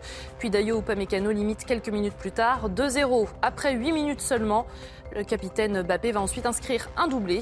Auteur de 38 buts en bleu au total, Kylian Mbappé dépasse Karim Benzema. Parlions donc avec euh, Guillaume Bigot de cette neuvième journée de mobilisation contre la réforme des retraites. On en faisait un petit peu le bilan. Il y a eu un peu plus euh, d'un million de personnes dans les rues selon le ministère de l'Intérieur, 3 millions et demi selon les syndicats, 119 000 manifestants à, à- Paris euh, selon la police, 800 000 selon la CGT. En tout cas, Incontestablement, il y a eu plus de monde, mais aussi plus de violence, à Paris comme en région d'ailleurs. La question désormais, c'est de savoir s'il y a un point de bascule depuis une semaine. Il y a eu un, un avant et un après 49-3 incontestablement. Est-ce que euh, l'opinion, elle aussi, peut basculer? J'imagine que c'est ce qu'espère secrètement le gouvernement quelque part. Bien sûr. Euh, mais elle ne va pas nécessairement basculer dans le sens qu'espère le gouvernement. En tout cas, on a beaucoup parlé sur ce plateau de savoir si oui ou non il pouvait y avoir de la convergence des colères, la coagulation des colères, etc. Autrement dit, est-ce que le mouvement social, euh, on va dire tenu, organisé par les syndicats et l'intersyndical, contre euh, la réforme des retraites pouvait changer de nature, devenir autre chose, devenir comme les Gilets jaunes, euh, à partir d'un prétexte qui était la taxe gasoil, là, à partir d'un prétexte qui est la réforme des retraites et le 49.3 euh, et le symbole que ça, que charrie de vraiment de, brutaliser un peu la, démocratie, puisqu'il n'y a ni expression du peuple, ni expression des parlementaires. Est-ce que ça, ça peut faire changer de nature le mouvement Et est-ce que ça peut être la convergence de toutes les colères? Alors, ce qu'on peut dire pour l'instant, c'est qu'effectivement, ça a changé de nature jeudi, d'abord par la masse, le gouvernement a quand même attendu au dernier moment pour parler de, ça m'a beaucoup fait rire d'ailleurs, 1 million 0800. Bon, donc euh, vraiment, ils sont vraiment. Le, décompte est précis, c'est ça que vous voulez dire, et ça vous a fait sourire. Très, très précis, absolument. C'est pour ça que j'ai dit un petit peu plus d'un million, voilà. voilà. Euh, non mais là, le, si vous voulez, le mensonge n'a plus aucune limite. On a bien vu hein, avec les, souvenez-vous des faux ah. billets qui attaquaient. Mensonge, ça c'est votre, euh, c'est votre interprétation. bah oui et non parce que 80 000 personnes, dit le ministère de l'Intérieur à Paris, qui ont manifesté jeudi. J'y étais, j'ai vu ça de mes propres yeux. Il y avait des, avenues entières noires de monde. 80 000 personnes, figurez-vous que c'est le nombre de gens qui rentrent dans le Stade de France. Donc il n'y avait pas le Stade de France. Chacun se fera son idée sur les chiffres, voilà, entre ceux du, ministère de l'Intérieur et de la CGT, voilà. Voilà, le prendre la CGT, de prendre le ministère de l'Intérieur, de couper la poire en deux, et probablement la vérité est au milieu. Quoi qu'il en soit, il y avait plus de monde. alors, il y avait plus de monde. Il y a eu, pour l'instant, des phénomènes différents. C'est-à-dire le soir, des jeunes probablement manipulés par l'extrême gauche qui mettaient le feu aux poubelles, qui en plus n'ont pas du tout l'habitude de manifester, qui ne sont pas encadrés, spontanés, euh, et c'est très difficile pour les forces de l'ordre de les, contrôler. Il y a eu cette fois-ci aussi les fameux Black Blocs qui sont euh, les fameux Black Bourges pour euh, Gérald Darmanin. Il n'a pas totalement tort là-dessus. sont venus renforcer. Et donc, pour le gouvernement, il est face à, d'un côté, vraiment un phénomène qui ne contrôle plus, qui monte en puissance en quantité et qui devient effectivement plus violent et il a une opportunité, une fenêtre de tir pour discréditer le mouvement, exactement comme avec les Gilets jaunes, c'est-à-dire d'avoir en permanence de bombarder sur la violence, sur la violence, sur la violence. Parce qu'on peut dire deux choses. On peut dire qu'effectivement, c'est plus violent, mais c'est aussi beaucoup plus massif. Et là, ce que le gouvernement a retenu, c'est que c'est plus violent, c'est plus violent. Quand on regarde dans le, dans le détail, oui, c'est indiscutablement plus violent. Il y a eu 400 blessés parmi les forces de l'ordre. C'est énorme, c'est beaucoup. Euh, il faudrait savoir combien de, blessés graves, même si tous ces blessés sont euh, insupportables. Il y a eu aussi euh, euh, des blessés du côté des, manifestants. en fait, dans cette affaire, je pense qu'il faut se dire, il faut bien avoir à l'esprit qu'au plus fort de la crise des Gilets jaunes, il y avait 40% des Français qui comprenaient la violence des Gilets jaunes. Moi, je pense qu'on n'en est plus là, on n'est plus aux Gilets jaunes, je pense qu'on est un cran au-dessus, peut-être deux crans au-dessus. Donc combien de Français comprennent cette violence, cette exaspération qui sort, je ne sais pas. Mais je serai le gouvernement, j'en tiendrai compte parce que c'est effectivement très inquiétant. L'autre phénomène qui est très inquiétant, c'est à quel point les forces de l'ordre sont usées. Parce qu'il n'y a pas que les... sont à bout. La sociologie des forces de l'ordre font que ce sont des gens qui sont très professionnels, ils, sont, ils obéissent aux, ordres et à leur hiérarchie, et c'est normal, c'est leur métier. Et, beaucoup nous disent combien de temps vont-ils pouvoir tenir si bah la situation perdure Bah oui, parce que la sociologie, c'est on verra ce qu'il en est mardi. Je ne pense pas. Encore une fois, hein, leur, comportement est très professionnel. Il ne s'agit pas de le mettre en cause. Au contraire. Mais euh, simplement, est-ce que leur sociologie fait qu'ils euh, qu'ils comprennent le gouvernement, qu'ils sont solidaires du gouvernement, qu'ils comprennent cette réforme des retraites, qu'ils sont solidaires de cette réforme des retraites? Comment peuvent-ils prendre le fait que le président de la République essaye d'une certaine façon de jeter de l'huile sur le feu? C'est ce qu'il a, ce qu'il a fait manifestement vendredi. Donc ça, c'est vraiment, vraiment euh, une question. Donc il y a eu un mouvement disons, à peu près de 2 millions, 2 millions et demi de gens dans la rue. Il y a eu des violences. Mais grosso modo, est-ce que le gros des manifestants, est-ce que la masse des manifestants, jusqu'à 18 heures, on va dire, c'est bien ou c'est mal comporté? Même question que pour les Gilets jaunes. Est-ce que le gros des Gilets jaunes se comportait bien ou se comportait mal? La réponse est claire, ils se comportaient bien. Ensuite, quand la, nuit est tombée et quand effectivement des factieux, des gens très violents euh, venaient pourrir le mouvement, eh bien, ça a mal tourné. Euh, et, qu'il s'agisse des excès des forces de l'ordre dans la répression, qui sont rares, ou qu'il s'agisse de ces violences-là, qui sont euh, moins rares, mais grosso modo qui n'ont pas grand-chose à voir avec le cœur des cortèges, je pense qu'on ne peut pas dire que les forces de l'ordre euh, ont un comportement inacceptable, et on ne peut pas dire que le gros des manifestants ait un comportement inacceptable. En revanche, il est très clair que pour le gouvernement, c'est une solution de sortie. C'est même peut-être la seule solution de sortie de dire regardez, nous sommes le parti de l'ordre et nous allons rétablir l'ordre. Dernier point, euh, le canard enchaîné avait levé une sorte de lièvre euh, il y, a quelques, mois de ça, en indiquant que le ministère de l'Intérieur avait passé commande pour 38 millions d'euros. 38 millions d'euros, c'est pas rien. Euh, de, eh notamment de gaz lacrymogène, de cartouches de gaz lacrymogène, etc. Donc, vous voyez, le gouvernement anticipait quand même euh, cette violence. En attendant, l'intersyndicale ne lâche rien, Guillaume Bigot, et a appelé à une dixième journée de mobilisation ce mardi 28 mars, avec toujours un, espoir, celui de faire reculer le gouvernement malgré l'adoption de la loi. La dernière fois où ce cas de figure s'est produit d'ailleurs, c'était contre le CPE en 2006. Les explications de Mathilde Couvillier-Flornois, et on en discute juste après Guillaume. Un mouvement de plus en plus contestataire qui n'est pas sans rappeler celui de 2006 contre la loi du contrat première embauche. Pour rappel, le CPE a été créé à destination des moins de 26 ans ayant cumulé plus de 6 mois de chômage pour faciliter leur réinsertion professionnelle. Mais problème, l'article 8 de cette loi qui rendait possible le licenciement du salarié sans donner de motif a fait grandir la contestation chez les syndicats étudiants. Cette loi a été proposée par le gouvernement de Dominique de Villepin et a été passée avec le 49-3 le 9 février 2006. Résultat, plus de 60 universités bloquées pendant trois mois, 1000 lycées perturbés, des grèves étudiantes à répétition et plus de 2 millions de Français dans la rue. Suite à ce mouvement contestataire, le gouvernement a reculé le 10 avril pour retirer l'article problématique et modifier sa loi. Pour ce politologue, le mouvement social de 2006 se distingue des contestations actuelles il est toujours difficile hein, de faire des parallèles quand les contextes sont, euh, très très différents. Euh, c'est vrai que en, 2006, on est plutôt sur la fin du mandat de Jacques Chirac. Là, on est au début euh, du deuxième mandat d'Emmanuel Macron. Par contre, ce qui peut rapprocher, c'est effectivement le sentiment grandissant, d'une part, d'un divorce très important entre l'opinion et le pouvoir. La contestation contre la loi CPE de 2006 a été le dernier mouvement social en date à avoir fait plier le gouvernement. Alors Guillaume Bigot, ce qui avait porté la contestation à l'époque, c'était les jeunes essentiellement, les étudiants. Euh, on sait que lorsqu'ils sont dehors, c'est difficile de les faire rentrer. Et depuis une semaine, bah, des jeunes, on en voit aussi davantage dans les manifestations. Mhm. Euh, est-ce que la comparaison s'arrête là avec le CPE en 2006 ou il y a encore d'autres points de comparaison qu'on peut faire? Oui, c'est le fameux. Euh, les jeunes, c'est comme le dentifrice. Une fois qu'ils est sorti du tube, c'est impossible de le rentrer. C'est d'autant plus vrai que les épreuves de spécialité du bac là sont passées et que là, euh, la jeunesse et notamment la jeunesse, euh, disons les premières, les terminales, qui aiment retrouver les étudiants, sont beaucoup plus disponibles. Donc ça, c'est vraiment un point de comparaison intéressant.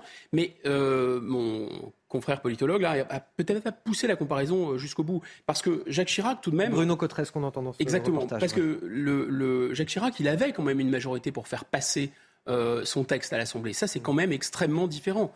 Donc, euh, et puis, on avait un champ politique qui n'était pas en ruine comme aujourd'hui. On avait une majorité, une opposition. Tout ça, j'allais dire, était cadré dans un, dans, avec des repères euh, droite-gauche orthonormés qu'on connaissait. On était dans le monde ancien d'une certaine façon. Alors vous me dites que ce texte est encore moins légitime. Du coup, euh, est-ce que ça veut dire que la, rue peut faire flancher euh, le, gouvernement Mettons de côté le caractère légitime ou pas du texte. C'est pas tout à fait le sujet. C'est que en fait, il n'y a pas il n'y a pas de majorité, ça c'est très clair, c'est la raison pour laquelle ça a été passé par 49.3, ça c'est le premier point. Deuxième point, il n'y a pas cette habitude, cette l'habitude assez sensée de vouloir un peu diviser euh, le, front syndical en négociant avec les syndicats les plus modérés. Et ils y étaient prêts. Le gouvernement a dit non, ils n'ont pas négocié, personne ne voulait négocier, ce sont des irresponsables, etc. C'est absolument faux. Laurent Berger s'est euh, inscrit en faux contre ça. Il voulait négocier. Et puis, le monde ancien, c'est aussi cette espèce de d'intuition euh, assez basique finalement qu'on ne peut pas en démocratie. On peut toujours être plus royaliste que le roi en monarchie. Mais en démocratie, on ne peut pas être plus démocrate que le peuple. Si le peuple n'en veut pas, le peuple n'en veut pas. Et donc, même après l'adoption, Jacques Chirac, dans sa grande sagesse, l'a retiré. Alors on dit oui, mais c'était un mou, il s'est chiracisé, etc. Et justement, là, euh, la dignité, la virilité d'un technocrate euh, pro-Bruxelles et pro-marché, c'est d'imposer à toute force à un peuple qui n'en veut pas une règle.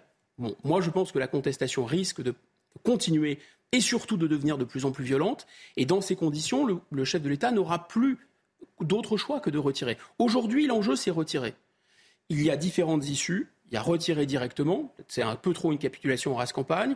Il y a euh, un peu attendre que le Conseil constitutionnel, on en reparlera sans doute, euh, considère qu'il y a trop d'irrégularités dans ce texte. Vous allez me permettre une transition Parfait. Dans ce cas-là, on va parler du Conseil constitutionnel. C'est effectivement, alors euh, hors référendum, c'est le, recours légal euh, auquel euh, espèrent secrètement, ou d'ailleurs pas secrètement, tous les opposants à cette réforme des retraites, la possibilité, dernière possibilité de voir cette réforme jetée aux oubliettes. Le Conseil constitutionnel va-t-il censurer ou cette loi, la reporter Il y a plusieurs recours qui ont été déposés, ceux de la NUPES et du Rassemblement national à l'Assemblée, également un autre recours des sénateurs de gauche. Mmh. Nouveauté par ailleurs, l'intersyndicale a décidé, elle aussi, d'écrire un, un courrier au Conseil constitutionnel du Parisien ce matin. Elle n'a pas juridiquement, euh, l'intersyndicale, la possibilité de saisir ce Conseil constitutionnel, mais elle peut lui faire passer une note argumentée pour critiquer un texte. Alors quels sont les risques ou les chances c'est selon euh, de voir cette loi rejetée par les sages? On fait le point avec euh, Gauthier Levret, journaliste politique. Le Conseil constitutionnel est le dernier espoir des syndicats pour que cette réforme des retraites ne s'applique pas si Laurent Fabius et les sages qu'il préside font le choix de retoquer l'entièreté de cette réforme, ce qui est quand même très peu probable. Par contre, ce qui est plus euh, probable, c'est que le Conseil retoque un ou deux articles. Pourquoi?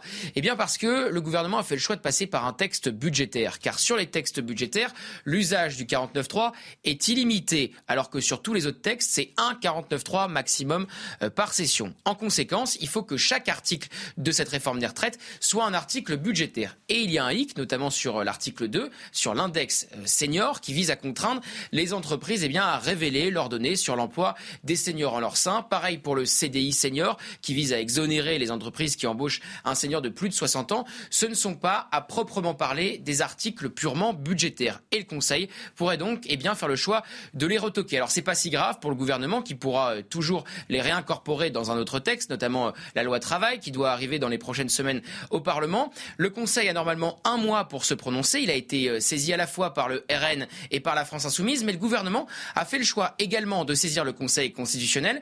Et là, les choses pourraient aller encore plus vite, car quand le gouvernement fait le choix de saisir le Conseil, nous sommes sous une procédure accélérée. Donc les conclusions pourraient être connues dans les prochains jours. Gauthier Lebret qui nous dit finalement... ne euh, faut pas rêver, en tout cas à ceux qui s'opposent à cette réforme. Il est peu probable que le texte soit censuré, en tout cas dans son entièreté.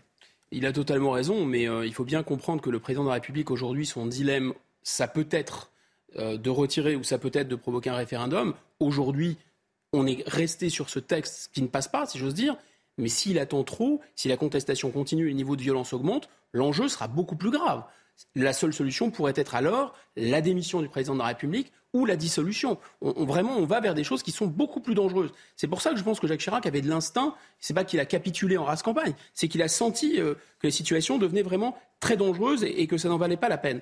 Donc maintenant, pour en revenir au Conseil constitutionnel, euh, et, peut-être pour terminer sur le président de la République, ça me paraît très important ce qui s'est passé la conférence de presse hier euh, à Bruxelles, mmh parce que le président de la République a totalement changé de ton.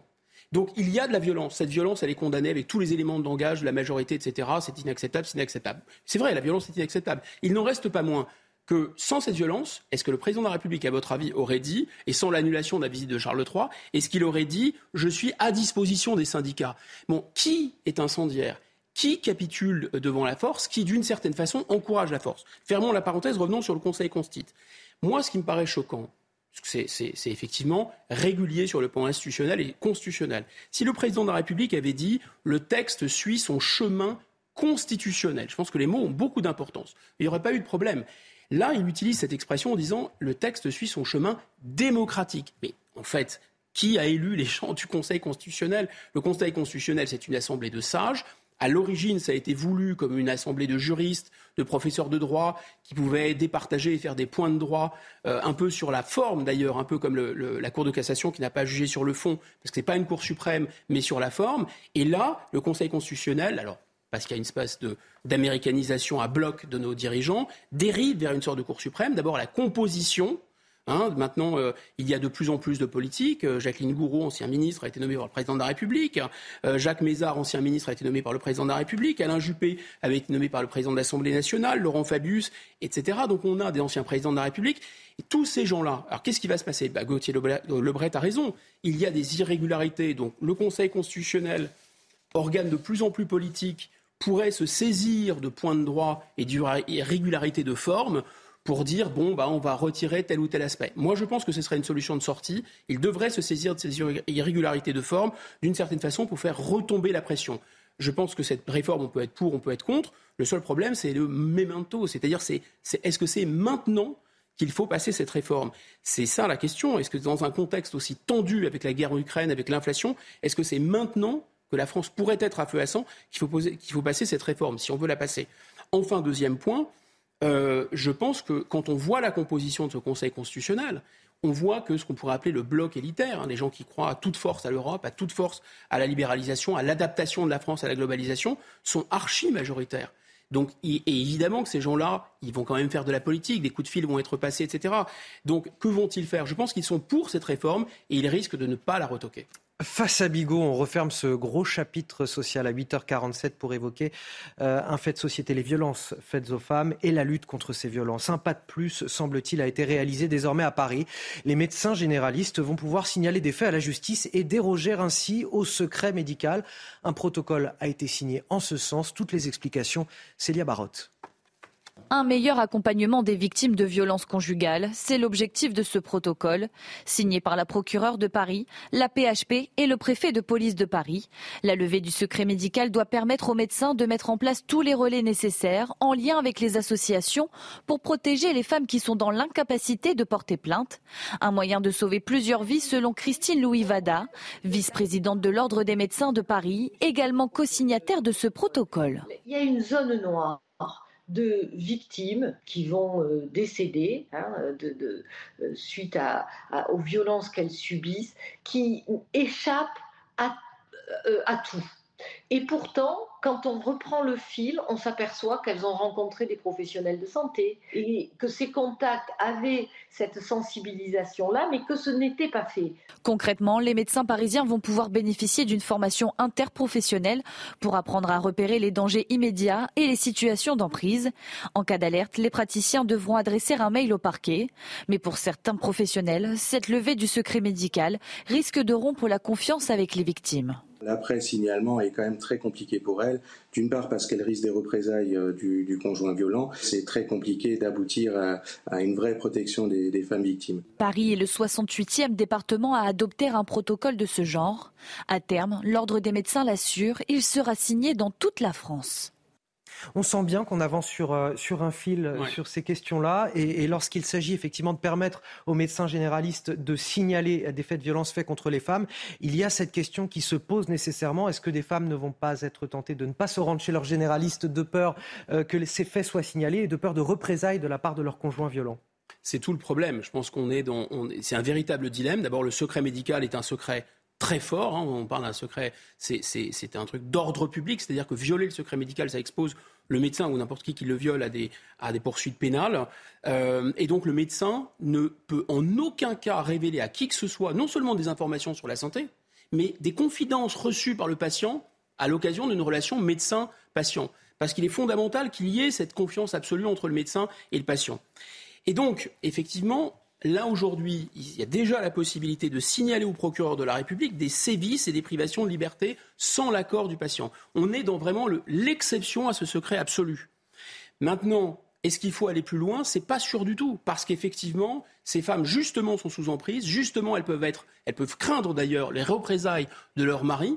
Et donc, si on pousse le médecin, si on oblige quasiment le médecin à lever ce secret médical, il n'est pas sûr du tout qu'il y ait cette soupape de sécurité. Vous savez, souvent, ces femmes, non seulement elles sont sous emprise, elles sont battues, donc ça veut dire qu'elles vont trouver des tas d'excuses à la personne qui les violente. Il y a quand même, euh, en 2021, 122 femmes qui sont mortes sous les coups de, de leur, euh, de leur conjoint. Et non seulement ça, mais en plus, ces conjoints, qu'est-ce qu'ils font? Ils isolent ces femmes. Un peu comme dans les sectes, on isole la personne. Donc souvent, le médecin c'est une des seules soupapes de sécurité. Donc je pense que c'est assez important de, laisser cet espace de liberté. Et moi, je suis plutôt partisan, un peu dans, des cas extrêmes, surtout de protéger ces femmes et, les gens en général hein, contre eux-mêmes. Évidemment, euh, quand ils peuvent se, parce que malheureusement, ça va jusqu'à la mort. Euh, vous vous rendez compte, en 2022, 400 000 interventions des forces de l'ordre pour ce genre de, de violence conjugale. Donc c'est un phénomène massif. Donc oui, mais pour que ça fonctionne, pour que ça fonctionne, il faut, à mon avis, ne pas obliger et laisser cet espace de liberté. Guillaume Bigon, on va finir avec euh, ce camouflet pour la France. Emmanuel Macron contraint de reporter la visite d'État du souverain britannique Charles III à cause de la contestation sociale en France, on en a largement parlé, et des violences de ces derniers jours. Euh, tout était pourtant prévu dans les moindres détails, notamment un, dîner lundi soir à, Versailles en, grande pompe dans la Galerie des Glaces avec 150 convives. Écoutez Emmanuel Macron qui s'en est justifié hier à Bruxelles. Je crois que vous voyez la situation liée euh, justement aux protestations euh, en raison de la réforme des retraites en France. À partir du moment où hier soir, l'intersyndicale a annoncé une nouvelle journée de mobilisation mardi et que la visite du roi était prévue de lundi à mercredi, je pense que nous ne serions pas sérieux et nous manquerions d'un certain bon sens à proposer à Sa Majesté le roi et à la reine consort de venir faire une visite d'État au milieu des manifestations. J'ai pris l'initiative ce matin de l'appeler et de lui dire quelle était la situation. À partir du moment où il y avait cette journée qui avait été décidée, le bon sens et l'amitié nous conduisent à proposer un report. Alors Guillaume Bigot, si on regarde la presse britannique ce matin, on est littéralement la risée du Royaume-Uni avec euh, euh, cette France débordée par les manifestations, la gronde sociale que euh, le gouvernement, l'exécutif n'est pas capable de canaliser. C'est un aveu de faiblesse, un aveu d'échec pour Emmanuel Macron.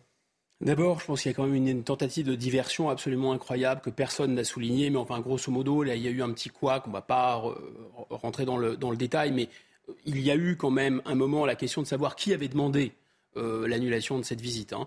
Euh, il y a quelque chose de concerté, puis ensuite euh, Buckingham a dit non, c'est l'Élysée. Voilà, voilà, il y, a, plusieurs versions, effectivement. il y a plusieurs versions, ça a beaucoup bougé. Grosso modo, on, ne sait pas, mais ce qui est sûr, en tout cas, c'est qu'on a assisté aussi à une énorme tentative de diversion, parce que le président de la République a fait une conférence de presse à Bruxelles, et en fait, l'objet de cette conférence de presse, c'était l'annulation de cette visite. Et moi, j'ai vu euh, j'étais pas sur place, mais j'ai vu, j'ai assisté à ce que le président a dit. Il a parlé quand même pendant très très très longtemps de tout sauf de l'annulation de cette visite. Donc heureusement, un journaliste britannique a un peu sauvé l'honneur. Euh, souvent, les Britanniques sauvent l'honneur. Et a dit, mais attendez, c'est une humiliation totale quand même que d'annuler cette visite. Et c'est à cette occasion que le président de la République euh, a répondu. Donc évidemment, euh, on se dit, c'est pas sérieux, c'est un manque de bon sens. Mais qu'est-ce qui n'est pas sérieux? Qu'est-ce qui est un manque de bon sens? Est-ce que c'est de maintenir une visite euh, officielle avec un gala, euh, avec, euh, en plus avec tout ce que charrie comme symbole l'histoire d'être à Versailles avec un souverain qui aurait été un, souverain 49-3, Charles III 40.49 Est-ce que c'est ça qui, manque de, sérieux et de bon sens? Et en fait, il y a quand même une réalité, c'est qu'effectivement, le président de la République ne peut plus assurer la sécurité de l'État. Le narratif, c'est de dire c'est la honte pour la France. Bah, c'est pas sûr. Hein. ça peut vraiment aussi euh, vouloir dire que les Français, décidément, sont des gens qui, ne se laissent pas faire et qui sont peut-être même capables de faire plier cette mondialisation que le monde entier maintenant déteste et rejette. En, tout cas, pour l'anecdote, en Grande-Bretagne, on parle de l'effet Marie-Antoinette. voilà, je vous laisse interpréter euh, cet effet euh, Marie-Antoinette. Merci à vous, Guillaume Bigot. Vous restez avec nous sur CNews. La matinale week-end se poursuit. Et sur Europe 1, c'est l'heure de retrouver Lénaïque Monnier et Frédéric Tadei. C'est arrivé cette semaine. Excellent week-end à tous sur CNews et sur Europe 1, bien sûr. La météo avec Groupe Verlaine. Installateur de panneaux solaires Thomson, garantie 25 ans. Groupe Verlaine, connectons nos énergies. Bonjour à tous, profitons du soleil avant l'arrivée d'une nouvelle perturbation. Donc encore un petit peu de patience, certes, avec euh, cette humidité résiduelle, que, ce soit donc des frontières du nord-est en direction des régions centrales, mais déjà le soleil est au rendez-vous en Méditerranée, mais au prix d'un nouvel épisode de Mistral et de Tramontane jusqu'à 80 km/h. Vous allez voir que dans l'après-midi, le soleil va quand même finir par s'imposer, surtout sur un bon tiers sud du pays. Partout ailleurs, oui, il faudra encore composer avec des nuages, mais tout de même de belles éclaircies vont pouvoir se développer un petit peu plus franches des Hauts-de-France vers l'Alsace. Vous remarquerez encore la présence de vent sur le tiers nord du pays avec des pointes en rafale jusqu'à 60 voire 70 km heure vers le Boulonnais. Pour les températures, eh bien stationnaires par rapport au jour précédent, 6 degrés pour les régions centrales.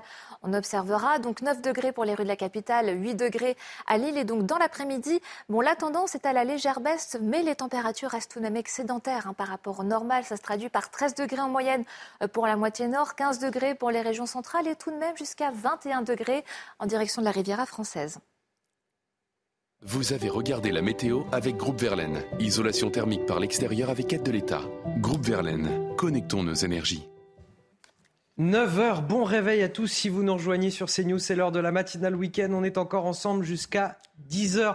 Un mot tout d'abord pour vous inviter à donner pour le site d'action. Regardez, je porte mon ruban rouge. C'est le cas aussi de Guillaume Bigot qui m'accompagne sur ce plateau. Et c'est le cas de Frédéric Durand qui vient de nous rejoindre. Bonjour euh, Frédéric Durand. Je le rappelle, directeur de la revue L'Inspiration politique. C'est le cas aussi d'Harold Iman, notre spécialiste des questions internationales. Donner pour le site d'action, c'est le message principal de ce week-end. Et on le martèlera sur ce plateau jusqu'à la fin. Voici les titres de votre journal de 9h. Tension maximale aujourd'hui dans le département des Deux-Sèvres où des milliers de militants écologistes veulent braver l'interdiction de manifester.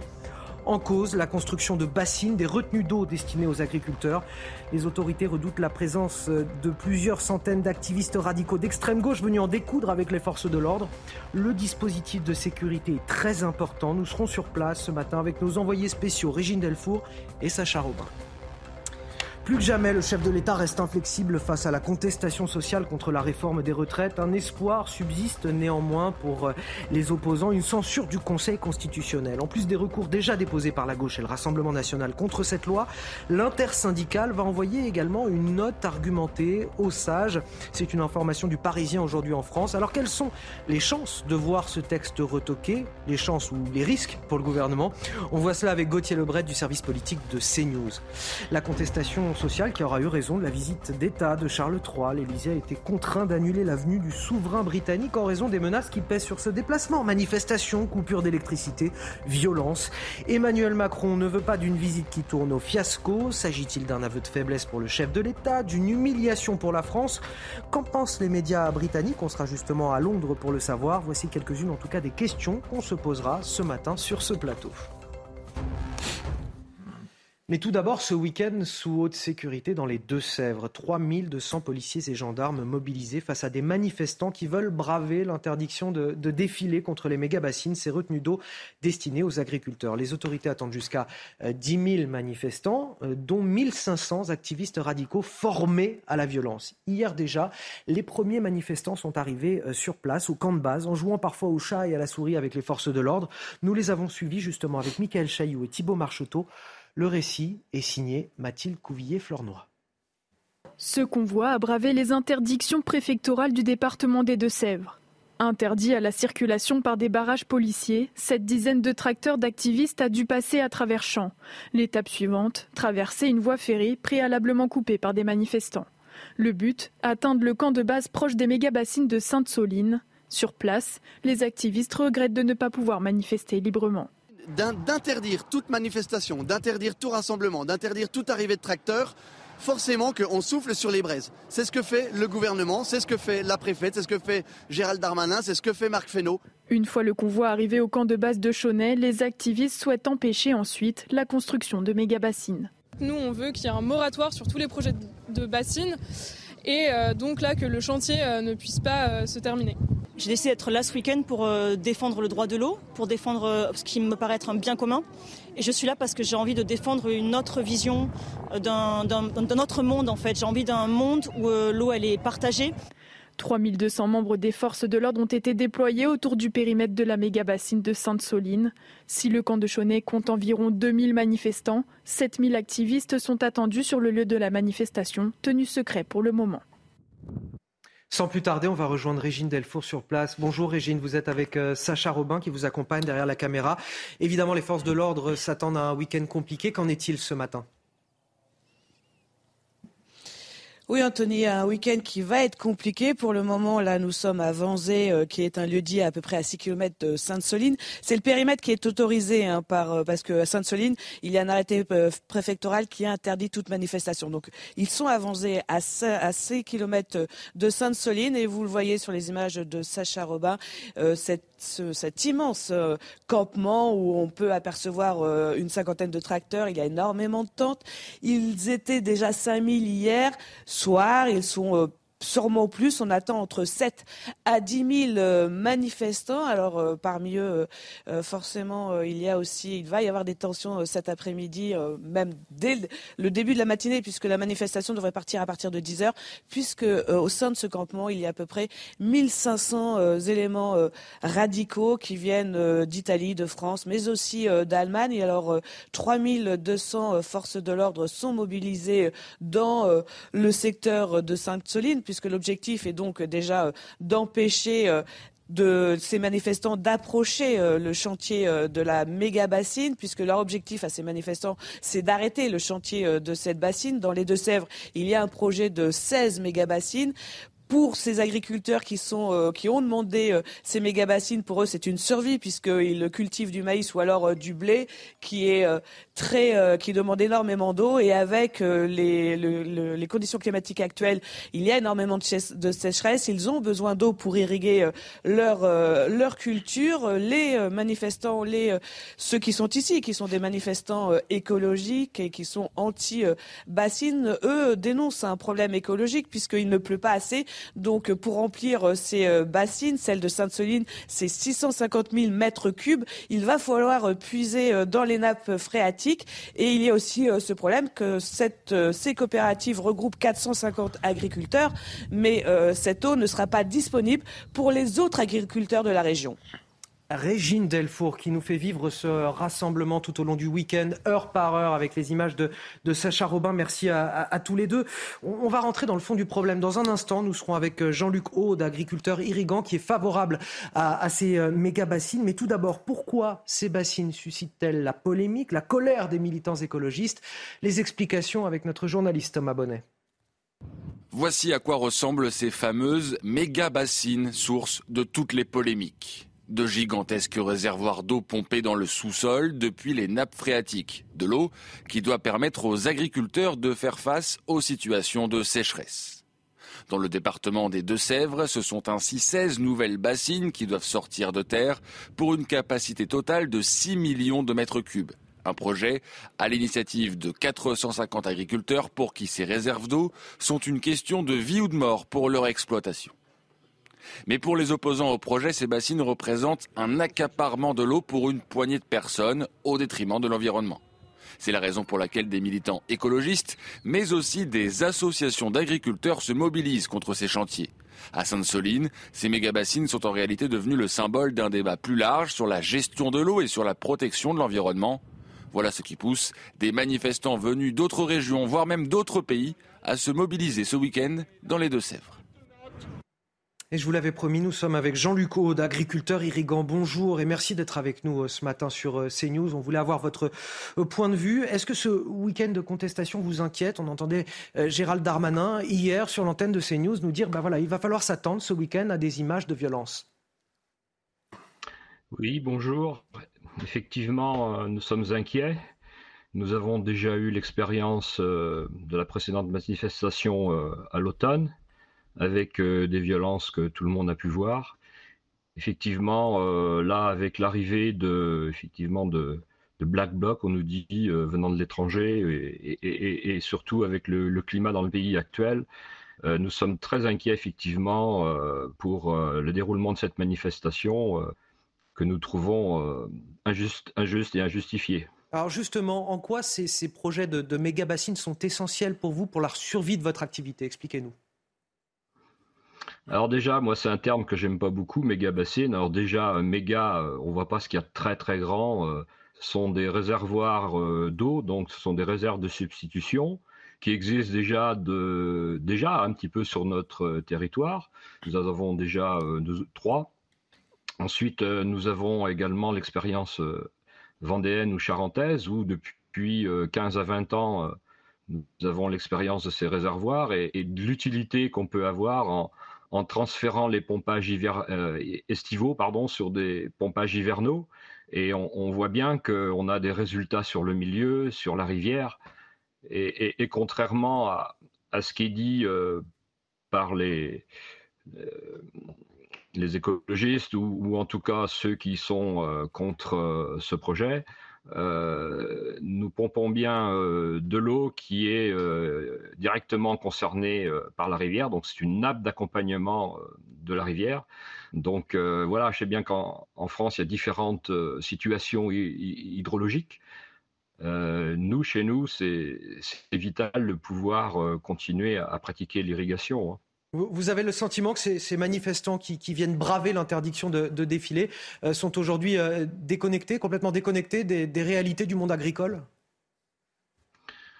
Mais dans les, dans les meneurs en fait euh, de ces actions, il y, a, il y a pour moi personnellement des mensonges, hein, des, des, choses qui sont avouées, affirmées, qui ne correspondent pas du tout à notre territoire, aux aspects du territoire aujourd'hui. Hein.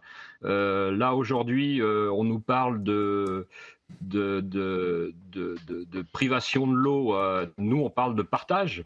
Dans l'équilibre aujourd'hui euh, que nous avons et depuis des années, on a réduit nous, très fortement nos, prélèvements.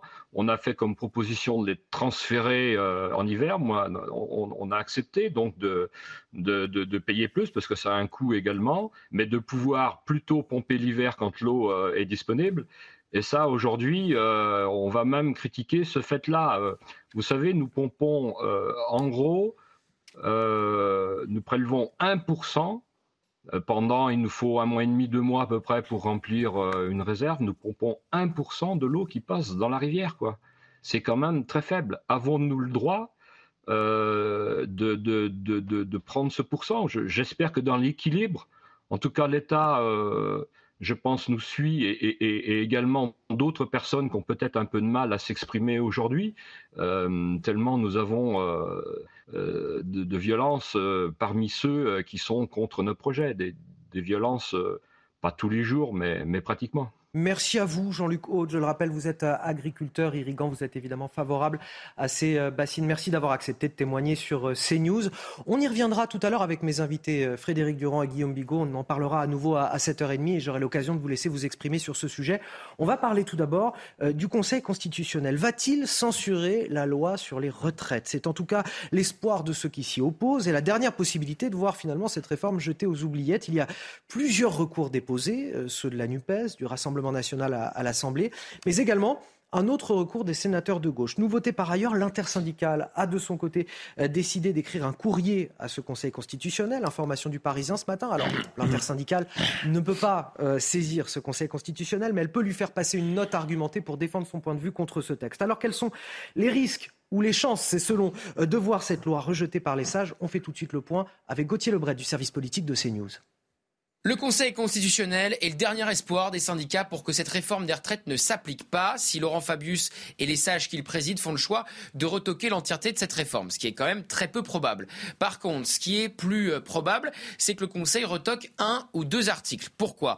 Eh bien parce que le gouvernement a fait le choix de passer par un texte budgétaire, car sur les textes budgétaires, l'usage du 49.3 est illimité, alors que sur tous les autres textes, c'est un 49.3 maximum euh, par session. En conséquence, il faut que chaque article de cette réforme des retraites soit un article budgétaire. Et il y a un hic, notamment sur euh, l'article 2, sur l'index euh, senior, qui vise à contraindre les entreprises eh bien, à révéler leurs données sur l'emploi des seniors en leur sein. Pareil pour le CDI senior, qui vise à exonérer les entreprises qui embauchent un senior de plus de 60 ans. Ce ne sont pas, à proprement parler, des articles purement budgétaires. Et le Conseil pourrait donc eh bien, faire le choix de les retoquer. Alors, c'est pas si grave pour le gouvernement qui pourra euh, toujours les réincorporer dans un autre texte, notamment la loi travail, qui doit arriver dans les prochaines semaines au Parlement. Le Conseil a normalement un mois pour se prononcer. Il a été euh, saisi à la fois par le RN et par la France Insoumise, mais le gouvernement a fait le choix également de saisir le Conseil constitutionnel.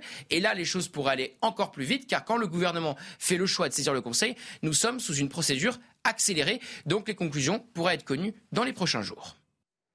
Frédéric Durand, euh, lors de la manifestation de, jeudi euh, dans le cortège, on, avait euh, le leader de la CFDT, Laurent Berger, qui disait désormais le, le Conseil constitutionnel est au, cœur des questions, des préoccupations, et surtout de celles des syndicats. Bah, on voit ce que nous dit Gauthier Lebret, il y a assez peu de chances que le la loi soit retoquée dans son entièreté Moi, je maintiens qu'il y a deux portes de sortie possibles, euh, imaginables pour Macron aujourd'hui, euh, vu le pétrin dans lequel il s'est mis lui-même. C'est un, le Conseil constitutionnel, deux, une bascule à cause des casseurs qui ferait que l'opinion publique se retourne. C'est les deux seuls, euh, sauf, à retirer sa réforme s'il le décidait, mais ce n'est pas le, cas aujourd'hui. Conseil constitutionnel, je pense normalement, il est censé juger théoriquement, en tout cas en droit, et pas se prononcer ailleurs. Maintenant, il y a une question fondamentale, me semble-t-il, en démocratie, c'est celui de la sincérité des débats. Euh, c'est un principe fondamental. Or, euh, vu tous les outils euh, que Macron a employés pour pouvoir faire passer cette réforme, on peut dire, et le Conseil constitutionnel pourrait peut-être dire, que la sincérité des débats n'a pas été respecter au fond. ce sont les arguments qu'avancent justement les syndicats dans leur, ben dans oui, parce que, parce que si vous voulez, Macron, finalement, c'est quoi la, position d'Emmanuel Macron aujourd'hui? C'est de dire, mais, mais ce que je fais est légal. Bah oui, on attend pour le moins que ce soit légal de la part d'un président de la République. Mais à part, à part dans la Startup Nation où, tout se règle avec des tableurs et un bon CRM, dans la vraie vie, dans le vrai peuple, ça se règle pas comme ça. Donc, si vous voulez, les débats n'ont pas été sincères parce que on nous a dit d'emblée il n'y a pas d'alternative à cela, donc on ne veut pas de débat. Donc, on, met ça dans une loi de financement rectificatif de la sécurité sociale, alors que ça a un poids considérable, symbolique et réel pour la vie des Français. On glisse ça, ensuite on utilise 49.3, le 44.1, etc. On a fait, nous a fait réviser tous les articles de la Constitution. Euh, et le, le fait que tout soit que tout ça soit légal, pardon, n'empêche ne, pas que politiquement, euh, ça peut, ça peut aboutir à une non-sincérité de, des débats. L'avis de Guillaume Bigot, juste après le rappel de l'actualité, signé Elisa Lukavski à 9h15. après des menaces proférées par des policiers euh, sur de jeunes manifestants. Annonce du préfet de police Laurent Nunez hier euh, des, intimidations qui auraient été proférées par des policiers contre de jeunes manifestants à Paris. Elles ont été révélées dans un enregistrement sonore obtenu par Le Monde et le site Loopsider. On y entend les fonctionnaires enchaîner les propos humiliants et intimidants. La prochaine fois qu'on vient, tu monteras pas dans le car pour aller au commissariat, tu vas monter dans un autre truc qu'on appelle ambulance pour aller à l'hôpital, aurait-on entendu. L'ONU accuse les forces russes et ukrainiennes d'avoir commis des exécutions euh, sommaires de prisonniers de guerre pendant l'invasion russe de l'Ukraine. Euh, Kiev jugeant toutefois inacceptable d'être renvoyé dos à dos avec son, son agresseur. L'ONU parle de 25 prisonniers de guerre et personnes hors de combat russes, ainsi que de 15 prisonniers de guerre ukrainiens. Et puis du foot avec les qualifications à l'Euro 2024 et le carton des Bleus 4-0, c'était contre les Pays-Bas hier soir. Pour ce premier match avec Bappé comme capitaine, l'équipe de France a déroulé. Ça a commencé avec Griezmann dès la deuxième minute de jeu, euh, puis Dayo Upamecano quelques instants plus tard. 2-0 après 8 minutes de jeu, le capitaine Bappé va ensuite inscrire un doublé, auteur de 38 buts en bleu au total. Kylian Bappé dépasse Karim Benzema.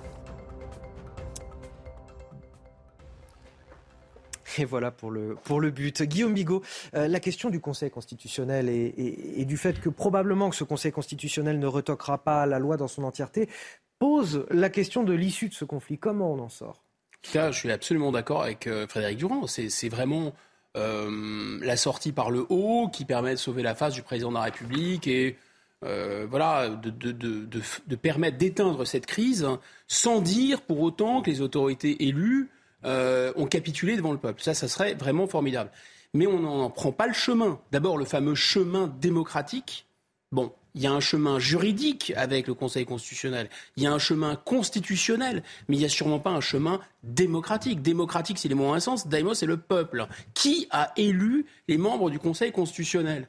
Donc, en plus, le général de Gaulle avait dit, en France, la Cour suprême, c'est le peuple. Il a tout à fait raison, ce n'est pas une Cour suprême. C'était à l'origine des professeurs de droit qui examinaient des questions complètement euh, euh, juridiques et formelles. Il y a eu de plus en plus une composition politique et une utilisation politique à la suite de réformes constitutionnelles de ce texte. Oui, en effet, compte tenu de leur composition, ils vont peut-être sortir un ou deux cavaliers législatifs comme le CDI senior en disant ben non, ça c'est pas bien. Alors mettez-le en dehors, faites une autre loi. Mais grosso modo, la loi sur les retraites, à mon avis, comme ils appartiennent tous entre guillemets au bloc élitaire, d'accord, grosso modo, avec Renaissance et d'accord avec LR, bien sûr qu'ils vont probablement, enfin pas bien sûr, ils vont probablement valider ce texte. Le pays ne peut pas être à l'arrêt, nous ne céderons rien à la violence. Ce sont les mots euh, hier d'Emmanuel Macron, toujours inflexible, toujours droit dans ses bottes, un chef de l'État qui était à, Bruxelles à l'occasion d'un Conseil européen. On va en parler avec vous, Harold Iman. Vous l'avez suivi, ce Conseil européen, vous étiez sur place. Emmanuel Macron venu resserrer les liens avec ses partenaires européens, mais rattrapé par la contestation sociale en France. Très clairement, et on lui a posé des questions directes de la part de la presse française euh, sur cette question, mais il n'y a pas eu de réponse euh, nouvelle.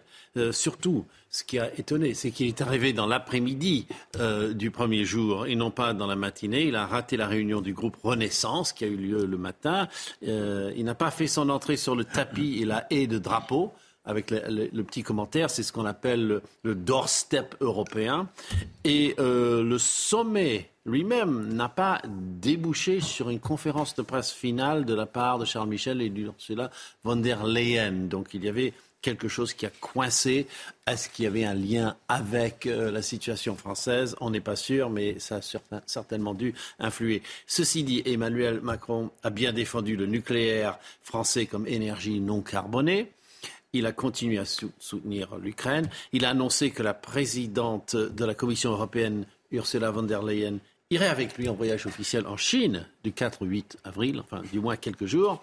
Et euh, surtout, surtout, euh, il a eu un tête-à-tête d'une heure 40 minutes avec Giorgia Meloni, première ministre italienne, sur la question des migrations venues de Tunisie.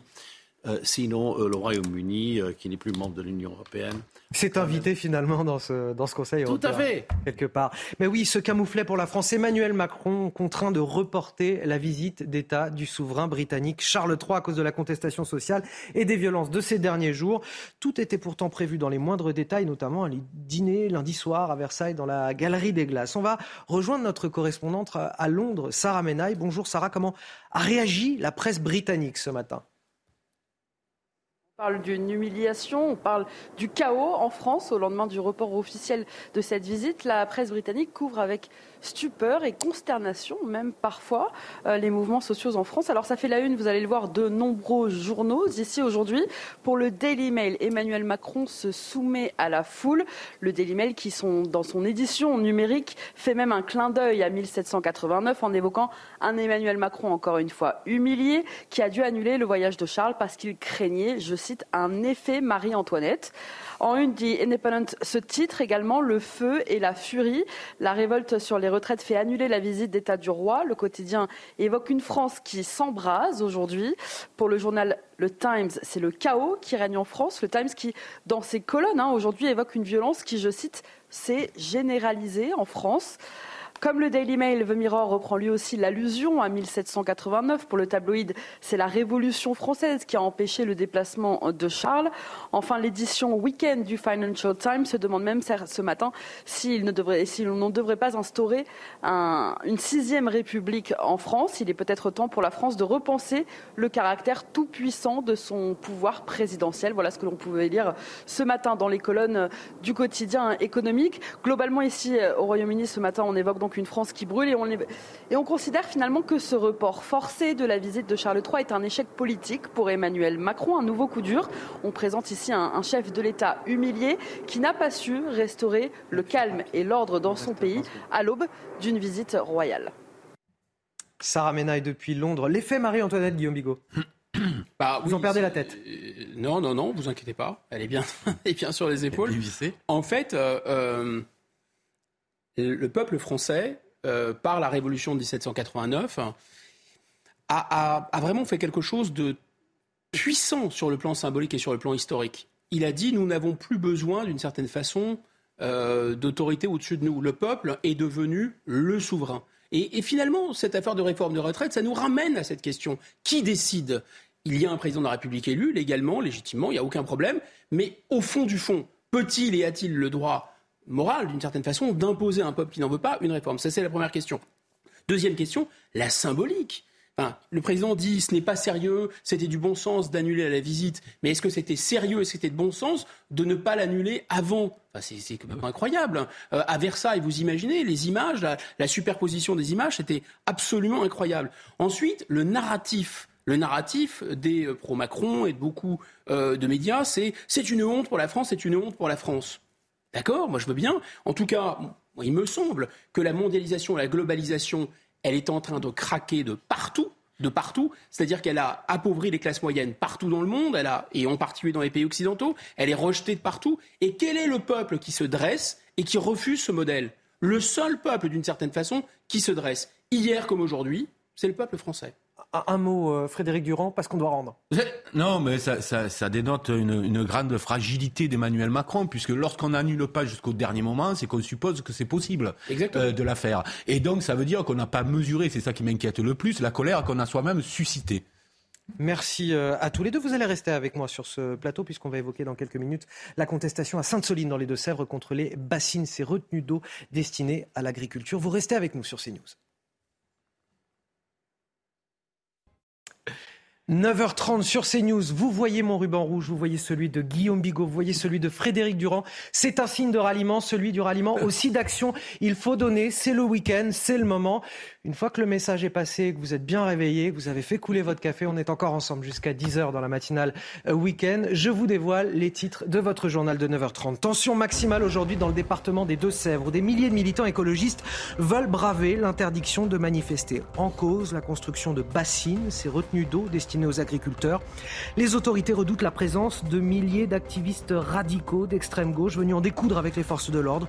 Le dispositif de sécurité est très important. Nous ferons le point dans ce journal.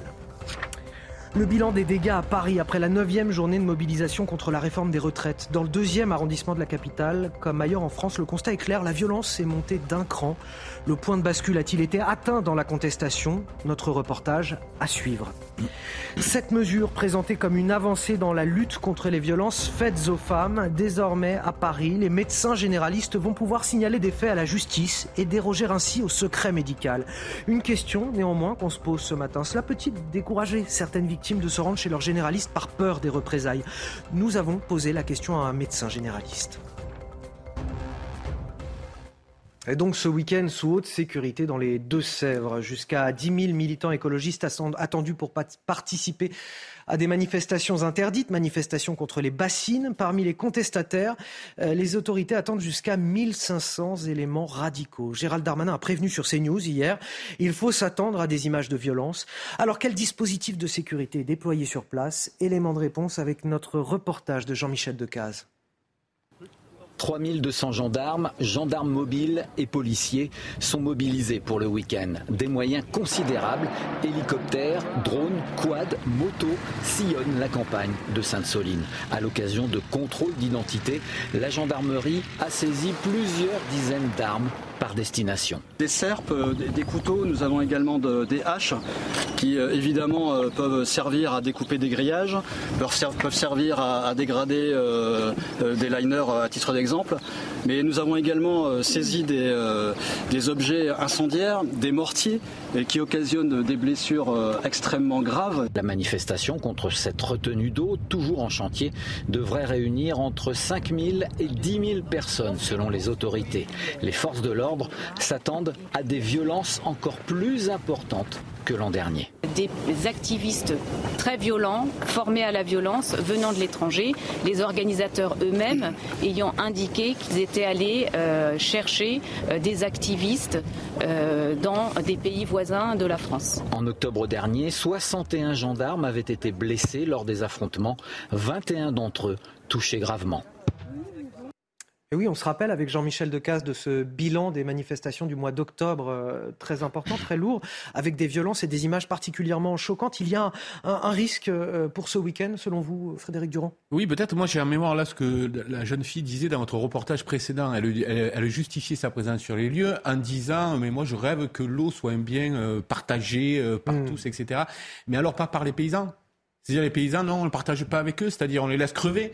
Euh, moi, je suis euh, choqué de ce genre. C'est vital pour un certain nombre. Ben, bien entendu, euh, ça a été expliqué. alors, alors après quoi, on les laisse mourir et puis on va commander à l'étranger nos, nos fruits, nos légumes, etc. Où là, il y aura pas de problèmes environnementaux. non, je crois que ça n'est pas utile. J'ai l'impression que c'est un peu bon. En plus, il y a une effervescence sociale aujourd'hui. Alors, ils se comportent un peu comme des coucous, vous voyez, de la de la contestation sociale. ces gens-là, moi, je fais vraiment la différence entre la contestation contre les, les retraites. Il faut pas tout mélanger et cette contestation-là où on a un peu, c'est de place to be, si vous voulez, pour les, les black bourgeois du monde entier. Euh, on n'est pas du tout, à mon avis, sur les mêmes, euh, sur les mêmes, euh, comment dire, revendications et moi, je sais pas, mais quand on... Alors, il doit y avoir sans doute des, des éléments de contestation qui sont valables dans ce qu'ils disent. Mais enfin, si un paysan fait des retenues d'eau pour pouvoir récupérer de l'eau l'hiver, euh, pour pouvoir arroser euh, l'été, il le fait pas pour le plaisir. Il le fait. Et ça fait 20 ans qu'on le sait. Là aussi, on n'a pas pris les dispositions euh, nécessaires. Ça fait 20 ans qu'on sait que des problèmes d'eau allaient nous arriver. Donc, je vois pas bien comment on peut contester aujourd'hui ce que les paysans font pour tout simplement continuer de vivre alors qu'on a perdu 80% de nos paysans en 50 ans. Ça ne veut pas dire que ces retenues d'eau ne sont pas faites sans prise en considération du stress hydrique des différents territoires. Bah, bien sûr, bien sûr, il expliqué tout à l'heure. Donc il, y a, il, faut trouver des solutions de toute façon. Guillaume Bigot, est-ce qu'il y a une forme de, tourisme de la violence chez l'ultra-gauche, notamment chez ces radicaux que l'on peut retrouver par exemple dans les ZAD en, Loire-Atlantique? Oui, c'est ça, c'est le place to be, c'est l'espèce de Woodstock, peut-être pas des Black Bourges, mais des Green Bourges. Vous savez, euh, dans le monde d'avant, euh, les briseurs de grève, on appelait ça des jaunes. Là, je pense qu'il faut appeler ça des verts, en fait, parce que c'est une séquence absolument fantastique pour le gouvernement. C'est un effet de diversion totale. Tant qu'on parle de cette affaire de bassines, on et d'écologie et de stress hydrique, sujet en même temps qu'aime bien le gouvernement. Parce qu'en même temps, il va s'opposer aux éco-warriors, aux éco-terroristes, et il va dénoncer la violence en la mettant toute dans le même sac, en disant regardez, on est le parti de l'ordre, on empêche la violence, on empêche la violence des villes, on empêche la violence des champs. Mais en même temps, le gouvernement dit attendez, quand même, l'écologie, stress hydrique, etc. Attention, ne faites pas de manifestation, ne faites pas de grève. La question écologique est très importante. Donc, c'est fantastique cette séquence. Euh, je ne dis pas que ça va être facile pour les forces de l'ordre sur place, sûrement pas. Il y a eu 61 blessés la dernière fois. Donc ça risque d'être rude pour eux. Mais enfin, pour le gouvernement, c'est providentiel. Voilà, on change la focale, on tourne la caméra. D'ailleurs, que fait-on ce matin? On en parle et comme ça, on ne parle pas de la réforme des retraites. On est quand même dans une situation, je dirais, pré-insurrectionnelle en France. On a eu euh, là, ils ont essayé de minimiser au maximum ce qui s'est passé jeudi. À la fois en termes de violence, c'était très grave, mais aussi parce que c'est sur l'ensemble du territoire. Il y a des gens qui m'ont dit, mais on n'avait jamais vu ça dans des villes de province, même au pic des Gilets jaunes, on n'avait pas vu ça. Donc dans cette situation incroyablement inflammable, on prend effectivement quelques oiseaux avec des os de poulet dans le cheveu, des espèces de, de, de, zadistes comme ça, qui sont mélangés à des militants écologiques, qui sont aussi mélangés à des gens, à des familles qui veulent voir de près ce que sont, euh, ce que sont des bassines. Je pense, dernier point, que techniquement, bah, ça se passe quand même au milieu de la campagne, au milieu euh, des champs. Donc, c'est quand même, à mon avis, plus facile d'empêcher les gens d'approcher, de filtrer, euh, et surtout, surtout, ne pas nécessairement empêcher tout le monde d'approcher, ce ne serait pas possible. Mais au moins, les éléments les plus radicaux, moi, je pense que les services de renseignement les connaissent, les plus radicaux. Bon, qu'à cela ne tienne, Guillaume Bigot, on va quand même en parler de la réforme des retraites. Avec euh, ce, bilan de, la neuvième journée de mobilisation, c'était euh, jeudi. Euh, dans le deuxième arrondissement de la capitale, comme ailleurs en France, un certain nombre de dégâts. Le constat est clair, c'est que la violence est montée d'un cran. Regardez notre reportage signé Anne-Isabelle Tollet et Thibault Marcheteau avec le récit de Maxime Lavandier. Une façade d'immeuble brûlée suite à des poubelles incendiées rue Saint-Marc à Paris. Les dégâts dans cette rue du deuxième arrondissement sont les stigmates des violences qui ont eu lieu lors de la manifestation contre la réforme des retraites. Certains habitants de la rue sont sous le choc. Les CRS, les jeunes, le chaos, le, feu. Je suis avec des enfants, on rentre le soir, le feu, ça pète, on a dû nous éteindre avec des extincteurs, ça montait partout, tous les habitants de l'immeuble flippaient. état d'insalubrité et d'insécurité, allô, on est en France. Les dégâts se sont propagés un peu partout dans Paris aux abords du parcours de la manifestation. Graffiti, des vitres brisées ou encore des trottinettes calcinées. Une manière d'exprimer sa colère, pour certains compréhensible, pour d'autres injustifiée. Pour moi, la violence n'a jamais été un moyen de se faire entendre. Pour moi, c'est la négociation qui doit aboutir, pourvu qu'il y ait des interlocuteurs valables des deux côtés, y compris au plus haut niveau de l'État. J'ai plutôt la chance d'être sur euh, un contrat cadre avec un emploi dans le bureau, mais je vois des personnes qui ont travaillé des, des, charges lourdes, ce genre de choses. Et je peux comprendre que quand on leur dit, bon ben voilà, vous allez vivre 5-6 ans en bonne santé après la retraite, on vous en retire deux, c'est quelque chose qui est assez violent aussi euh, de la part du gouvernement. Alors que l'heure est au nettoyage, une nouvelle manifestation est d'ores et déjà prévue pour le 28 mars prochain. Alors ces images de violence, on les a retrouvées à Paris, on les a retrouvées aussi en région. Je pense à, la porte de la mairie de Bordeaux qui a été euh, incendiée. Je pense également au, commissariat, à la sous-préfecture de Lorient qui ont été euh, ciblés. Et puis mercredi à Nantes, c'était un jour avant, des pompiers qui ont été visés par des tirs de mortier alors qu'ils venaient éteindre un feu devant un lycée. Le reportage Jean-Michel Decaze mercredi matin vers 8h, un feu de poubelle bloque l'accès au lycée Albert Camus à Nantes. Nous sommes dans le contexte des manifestations contre la réforme des retraites. Six pompiers sont dépêchés sur place. Et à l'arrivée sur les lieux, ils ont été pris à partie euh, par un groupe de jeunes voilà, qui ont reçu des jets de projectiles et des tirs de mortier. Ils ont poursuivi leurs actions d'extinction parce que l'établissement était vraiment menacé. Euh, donc, euh, et euh, à l'issue, les forces de l'ordre sont intervenues assez rapidement même très rapidement. Les agresseurs se déplacent en scooter ou à pied et tirent plusieurs fois à niveau d'homme. Des tirs très dangereux qui peuvent blesser gravement et propager un incendie. C'est très choquant et c'est pour ça qu'on systématiquement le SDIS 44 accompagne ses agents dans les dépôts de plainte euh, contre X parce qu'on ne connaît pas les, les fauteurs de troubles. Il n'y a pas eu de blessés. Les pompiers de cette caserne, située près du lycée, sont formés aux violences urbaines. Une enquête est ouverte. Guillaume Bigot, il y a un, point de bascule euh, désormais dans, les violences, dans la forme que prend cette contestation. Il y a notamment plus de jeunes aussi dans la rue. Euh, ces violences, elles sont à la fois le fait de professionnels de la violence, les fameux Black Blocs dont on nous dit qu'ils sont 1500, donc un peu comme le même raisonnement que les éco-warriors qui vont se pointer euh, pour casser du gendarme à Sainte-Soline. La question, c'est on connaît ces gens, on peut les dénombrer. Pourquoi on ne les arrête pas? Bah, Parce que, comme pour les Gilets jaunes, c'est quand même assez intéressant de pouvoir discréditer le mouvement. Mais je ne dis pas que c'est simple hein, de le faire, mais je dis simplement que c'est le métier de l'État quand même de surveiller les gens qui sont très dangereux et qui ont cette envie d'en de, découdre. Mais là, il n'y a pas eu que ça, malheureusement. Je pense qu'on a, un peu comme au moment des, Gilets jaunes, on a eu aussi euh, des gens exaspérés euh, qui ont fini par être violents.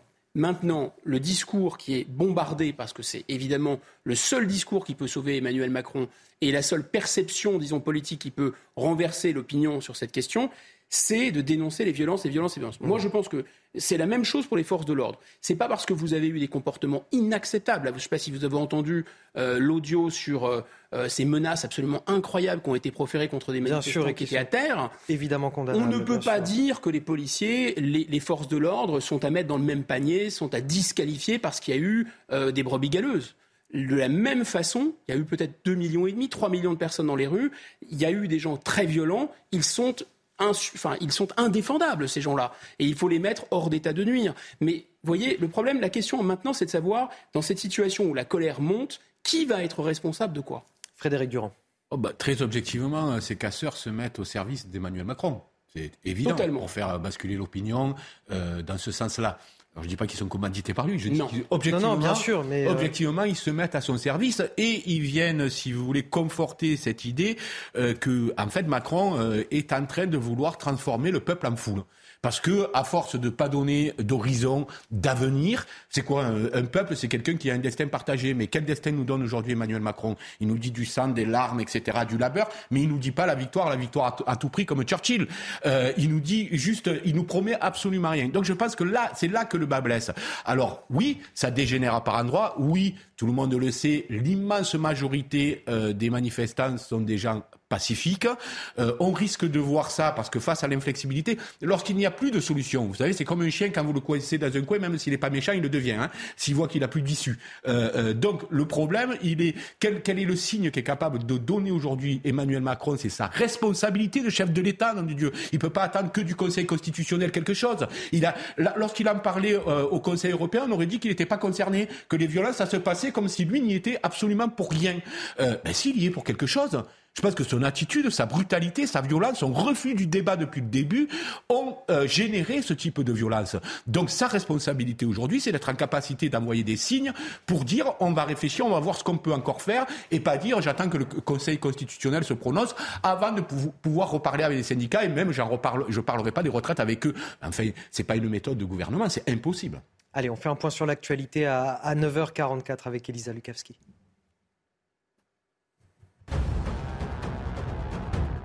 Emmanuel Macron s'est dit hier euh, à disposition euh, de l'intersyndicale pour discuter des questions liées au travail. Le président de la République qui n'a pas remis en cause hein, sa réforme des retraites. Le chef de l'État ne veut pas, je cite, d'un pays à l'arrêt et entend continuer à avancer malgré la colère sociale euh, qui a provoqué, on le rappelle, le report de la visite d'État de Charles III. Un incendie hors de contrôle est toujours en train de se produire en Espagne. Le premier grand incendie de l'année a entraîné l'évacuation d'environ 1500 personnes dans l'est du pays.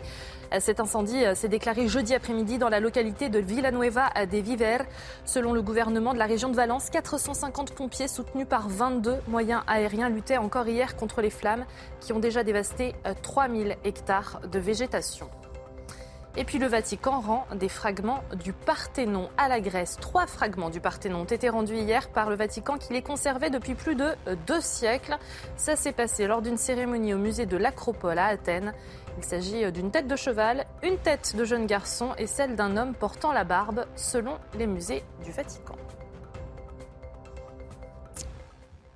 C'est un petit peu passé sous les radars cette semaine. Le projet de loi d'accélération du, nucléaire à l'Assemblée nationale, une filière qui a connu des injonctions contradictoires ces dernières années, mais cette fois à la faveur de la crise énergétique. L'objectif est clair. Ce projet de loi, il a été adopté. C'est donner un coup d'accélérateur à la construction de, de nouveaux réacteurs. Les précisions de Michel Chevalet, notre spécialiste des questions scientifiques projet de loi extrêmement ambitieux, peut-être l'un des plus importants après les années 70 où le plan Mesmer avait lancé la construction, vous savez, de près de 60 réacteurs. Premier point, on va accélérer et faciliter les procédures d'installation de nouveaux réacteurs. Vous savez qu'il y en a 6 nouveaux OPR dont on va lancer la construction et peut-être 8 autres. Mais surtout, la partie la plus intéressante, c'est le lancement d'un programme de recherche et peut-être de développement d'une nouvelle race de réacteurs, des small modular réacteurs, les SMR, c'est-à-dire des petits réacteurs qui sont 4, 5 fois, 10 fois moins puissants que les énormes centrales nucléaires, les réacteurs entièrement automatiques, et surtout placés à proximité des lieux de consommation, c'est-à-dire notamment des villes ou dans des lieux isolés. Le dernier point, c'est la mode dans le monde. 72 projets sont en cours, notamment, c'est bien sûr les États-Unis, la Russie, le Japon, la Chine et le Canada. La question, Guillaume Bigot, ça va être surtout celle de l'acceptabilité. C'est-à-dire que 65% des, Français sont favorables à l'accélération du nucléaire, mais qui a envie d'avoir une centrale nucléaire à côté de chez lui euh, C'est exactement comme la question des prisons, finalement. Oui, c'est vrai, et pourtant c'est l'avenir. Euh, c'est une technologie qui est quand même pas si nouvelle que ça, parce que les sous-marins nucléaires fonctionnent comme ça. Par exemple, il y a des mini-centrales nucléaires à l'intérieur des sous-marins, donc c'est une technologie en plus que nous, Français, on maîtrise bien, donc c'est plutôt une bonne mesure du gouvernement. Vous avez raison, ça peut poser un problème. Mais, les, poissons ne se plaignent pas. Et les poissons nucléaires. Et puis, ce sont de grands professionnels dans les sous-marins qui savent euh, euh, manœuvrer ça. Donc, je pense que le nucléaire, c'est quelque chose qui est intéressant. À partir du moment où il y a quand même le problème des, déchets, mais surtout, il y a une formation, il y a un niveau de formation en termes d'ingénierie, de technique, telle qu'on peut vraiment maîtriser. C'est quand même une, technique euh, potentiellement dangereuse. Et l'autre chose qui est très importante, c'est que là, les 40 milliards de relance pour la transition énergétique financée par l'Europe, ça exclut le nucléaire. Et contrairement à la fake news répandue par le président de la République, l'Union européenne n'a pas changé d'avis sur la question. L'Union européenne exclut toujours ça. Hein, L'Allemagne a obtenu que la voiture électrique euh, s'est passée de l'avis de l'Union européenne. La France suit l'avis de l'Union européenne et donc les 40 milliards de l'Europe ne serviront pas à financer ce projet. Frédéric Durand. Oui, bon, arrêtons de nous tirer des balles dans le pied. Moi, je suis d'accord avec Guillaume Bigot. Il y a des choses qu'on sait faire. Moi, c'est une énergie propre, avec évidemment ses défauts. Mais quelle est l'énergie aujourd'hui qui n'en a pas? Aucune énergie n'a pas de défaut. Donc, moi, je pense qu'il faut aller dans ce sens-là, euh, même si l'Union européenne ne nous aide pas effectivement. Euh, je pense que c'est le, que c'est le moment d'y aller. Tant mieux s'il y a eu cette loi. Reconnaissons aussi à Macron, lorsqu'il fait quelque chose qui avancer les choses, que, que c'est une que c'est une bonne loi. C'est une bonne une bonne mesure du président de la République et du gouvernement là, pour le coup. On finit avec un mot de sport. Votre programme en équipe avec les pros de maxouti.com. Maison, bricolage, équipement, jardinage. maxouti.com L'équipe de France a débuté ce nouveau chapitre de la meilleure des manières. Trois mois après la finale perdue du mondial contre l'Argentine, les Bleus retrouvaient le Stade de France face aux Pays-Bas. Premier match des qualifications à l'Euro 2024. Deuxième minute, le capitaine Mbappé pour son vice-capitaine Griezmann. Il n'avait plus marqué en bleu depuis novembre 2021, Antoine Griezmann. Le Mécano profite ensuite d'un ballon qui revient sur lui, applaudi par les néo-retraités en tribune. Bappé ensuite pour euh, l'ouverture, sur l'ouverture de Ryan Chouameni, réussit son face à face. 3-0 en 21 minutes. Bappé encore en fin de match. Il s'amuse avec la défense et frappe. Croisé, rat terre. 4-0. Mike Mignon même arrêté en pénalty dans le temps additionnel. Et vous le voyez, Antoine Griezmann et Kylian Mbappé, ils ont soigné leurs statistiques. 43 buts désormais pour Antoine Griezmann, 38 pour Kylian Mbappé qui dépasse Karim Benzema et désormais au cinquième rang dans ce classement des buteurs de l'équipe de France. C'était votre programme en équipe avec les pros de maxouti.com. Maison, bricolage, équipement, jardinage. maxouti.com Un grand merci, messieurs, pour votre participation à la matinale week-end. C'était un plaisir, comme d'habitude. Je le rappelle, il faut donner aussi d'action. Vous avez tous euh, vos rubans rouges pour rappeler la lutte contre le VIH. C'est le moment de donner, c'est le week-end où il faut le faire. Le message est passé. Merci à tous. On se retrouve demain pour une nouvelle matinale week-end, demain dimanche. Et puis tout de suite, vous retrouvez le docteur Brigitte Millot. Bonjour, docteur Millot. Aujourd'hui, euh, Brigitte va vous parler des, des antibiotiques. Pourquoi sont-ils de moins en moins efficaces? Ça a de quoi inquiéter? Restez avec nous sur CNews. La météo avec Groupe Verlaine. Installateur de panneaux solaires Thomson, garantie 25 ans. Groupe Verlaine, connectons nos énergies. Bonjour à tous, profitons de cette journée de transition avec un temps beaucoup plus calme et sec avant l'arrivée d'une nouvelle perturbation. On aura l'occasion d'y revenir. En attendant, place à de très belles éclaircies des Pyrénées vers le bassin pyrénéen, mais avec un nouvel épisode de Mistral et Tramontane entre Corse et continent jusqu'à 90 km heure. Du vent, on en aura aussi à l'intérieur des terres avec des rafales jusqu'à 60 km heure. Il faudra composer certes avec des nuages, mais de belles éclaircies également pourront se développer, surtout des Hauts-de-France en direction de l'Alsace. Pour les températures, même si elles sont en nette baisse par rapport aux jours précédents, nous restons, on va dire, au-dessus des normales de saison. Ça se traduit par 15 degrés en moyenne sur une bonne moitié nord du pays, jusqu'à 21 degrés pour la Riviera française. Et donc, comme je vous le disais, eh bien demain, à la mi-journée, il faudra composer avec une nouvelle perturbation qui va traverser le pays d'ouest en est. On va surtout la retrouver à la mi-journée, donc de la Nouvelle-Aquitaine en remontant vers les régions du nord-est, avec des averses qui pourraient tourner à l'orage, des pluies beaucoup plus euh, fréquentes hein, sur l'arc atlantique, des pays de la Loire en remontant vers les régions centrales. Et vous noterez à nouveau eh bien, la présence du vent qui va souffler à nouveau fort hein, dans l'intérieur des terres jusqu'à 80 km heure et vers l'ensemble des littoraux de 100 jusqu'à 110 km heure. Pour les températures, 13 degrés au nord, 17 degrés au sud. Nous sommes légèrement au-dessus des normales. Vous avez regardé la météo avec Groupe Verlaine. Isolation thermique par l'extérieur avec aide de l'État. Groupe Verlaine, connectons nos énergies. Bonjour à tous, l'essentiel de l'actualité de votre samedi 25 mars, manifestation contre les bassines sous haute sécurité. Ça se passe dans les Deux-Sèvres à Sainte-Soline, plus de 3000 hein, forces de l'ordre euh, mobilisées d'un côté, 1500 euh, activistes violents attendus de l'autre. La nouvelle manifestation euh, contre les bassines, symbole des tensions hein, autour de l'accès à l'eau. Jusqu'à 10 000 personnes sont attendues autour de Sainte-Soline où l'un de ces réservoirs dédiés à l'irrigation agricole est en construction. Cinq mois après, on le rappelle, un précédent rassemblement qui avait été émaillé euh, d'affrontements. Écoutez à ce sujet Marc Fesneau, le ministre de l'Agriculture. Il nous explique le fonctionnement de ces méga-bassines. Sainte-Soline, c'est quoi? C'est à date, en 2018, avant que ne soit signé le protocole, 21 millions de mètres cubes prélevés sur, ce périmètre-là. Le protocole, il prévoit de ne plus en prélever qu'environ 12 millions, 12 millions 5. Dans ces 12 millions, de ne plus en prélever que 6 millions l'été. Les 21 millions étaient prélevés l'été. Donc 21, 6 millions de mètres cubes prélevés. Donc on a une réduction drastique des prélèvements en été qui est la période la plus cruciale. Et on fait des réserves, environ 6 millions de mètres cubes, pour pouvoir les remplir, pour qu'elles puissent être utilisées l'été, mais remplies par des eaux d'hiver, quand il y a de l'eau hiver. Hein. D'ailleurs, à ceux qui disent, bah, cette année, elles sont moins remplies, d'abord, elles sont plutôt remplies dans ce secteur-là, mais si elles sont moins remplies, bah, il n'y aura, pas, aura pas de prélèvement parce que la nappe permettra pas de prélever. Mmh. L'IGPN saisit après euh, des menaces proférées par des policiers euh, à l'encontre de jeunes manifestants. Le préfet de police, Laurent euh, Nunez, l'a annoncé hier. Ces menaces ont été révélées dans un enregistrement sonore obtenu par Le Monde et le site Loopsider. On y entend les fonctionnaires enchaîner les propos humiliants et intimidants envers des jeunes manifestants à Paris. La prochaine fois qu'on vient, tu monteras pas dans le car pour aller au commissariat, tu vas monter dans un autre truc qu'on appelle ambulance pour aller à l'hôpital. Fin de citation.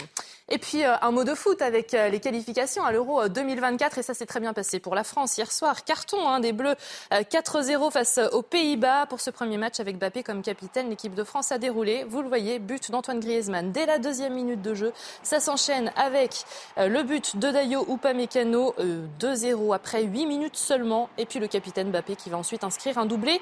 Auteur de 38 buts en bleu au total, Kylian Mbappé dépasse Karim Benzema. Voilà, vous avez rendez-vous dans quelques instants avec euh, votre rendez-vous santé et le docteur Brigitte Millot.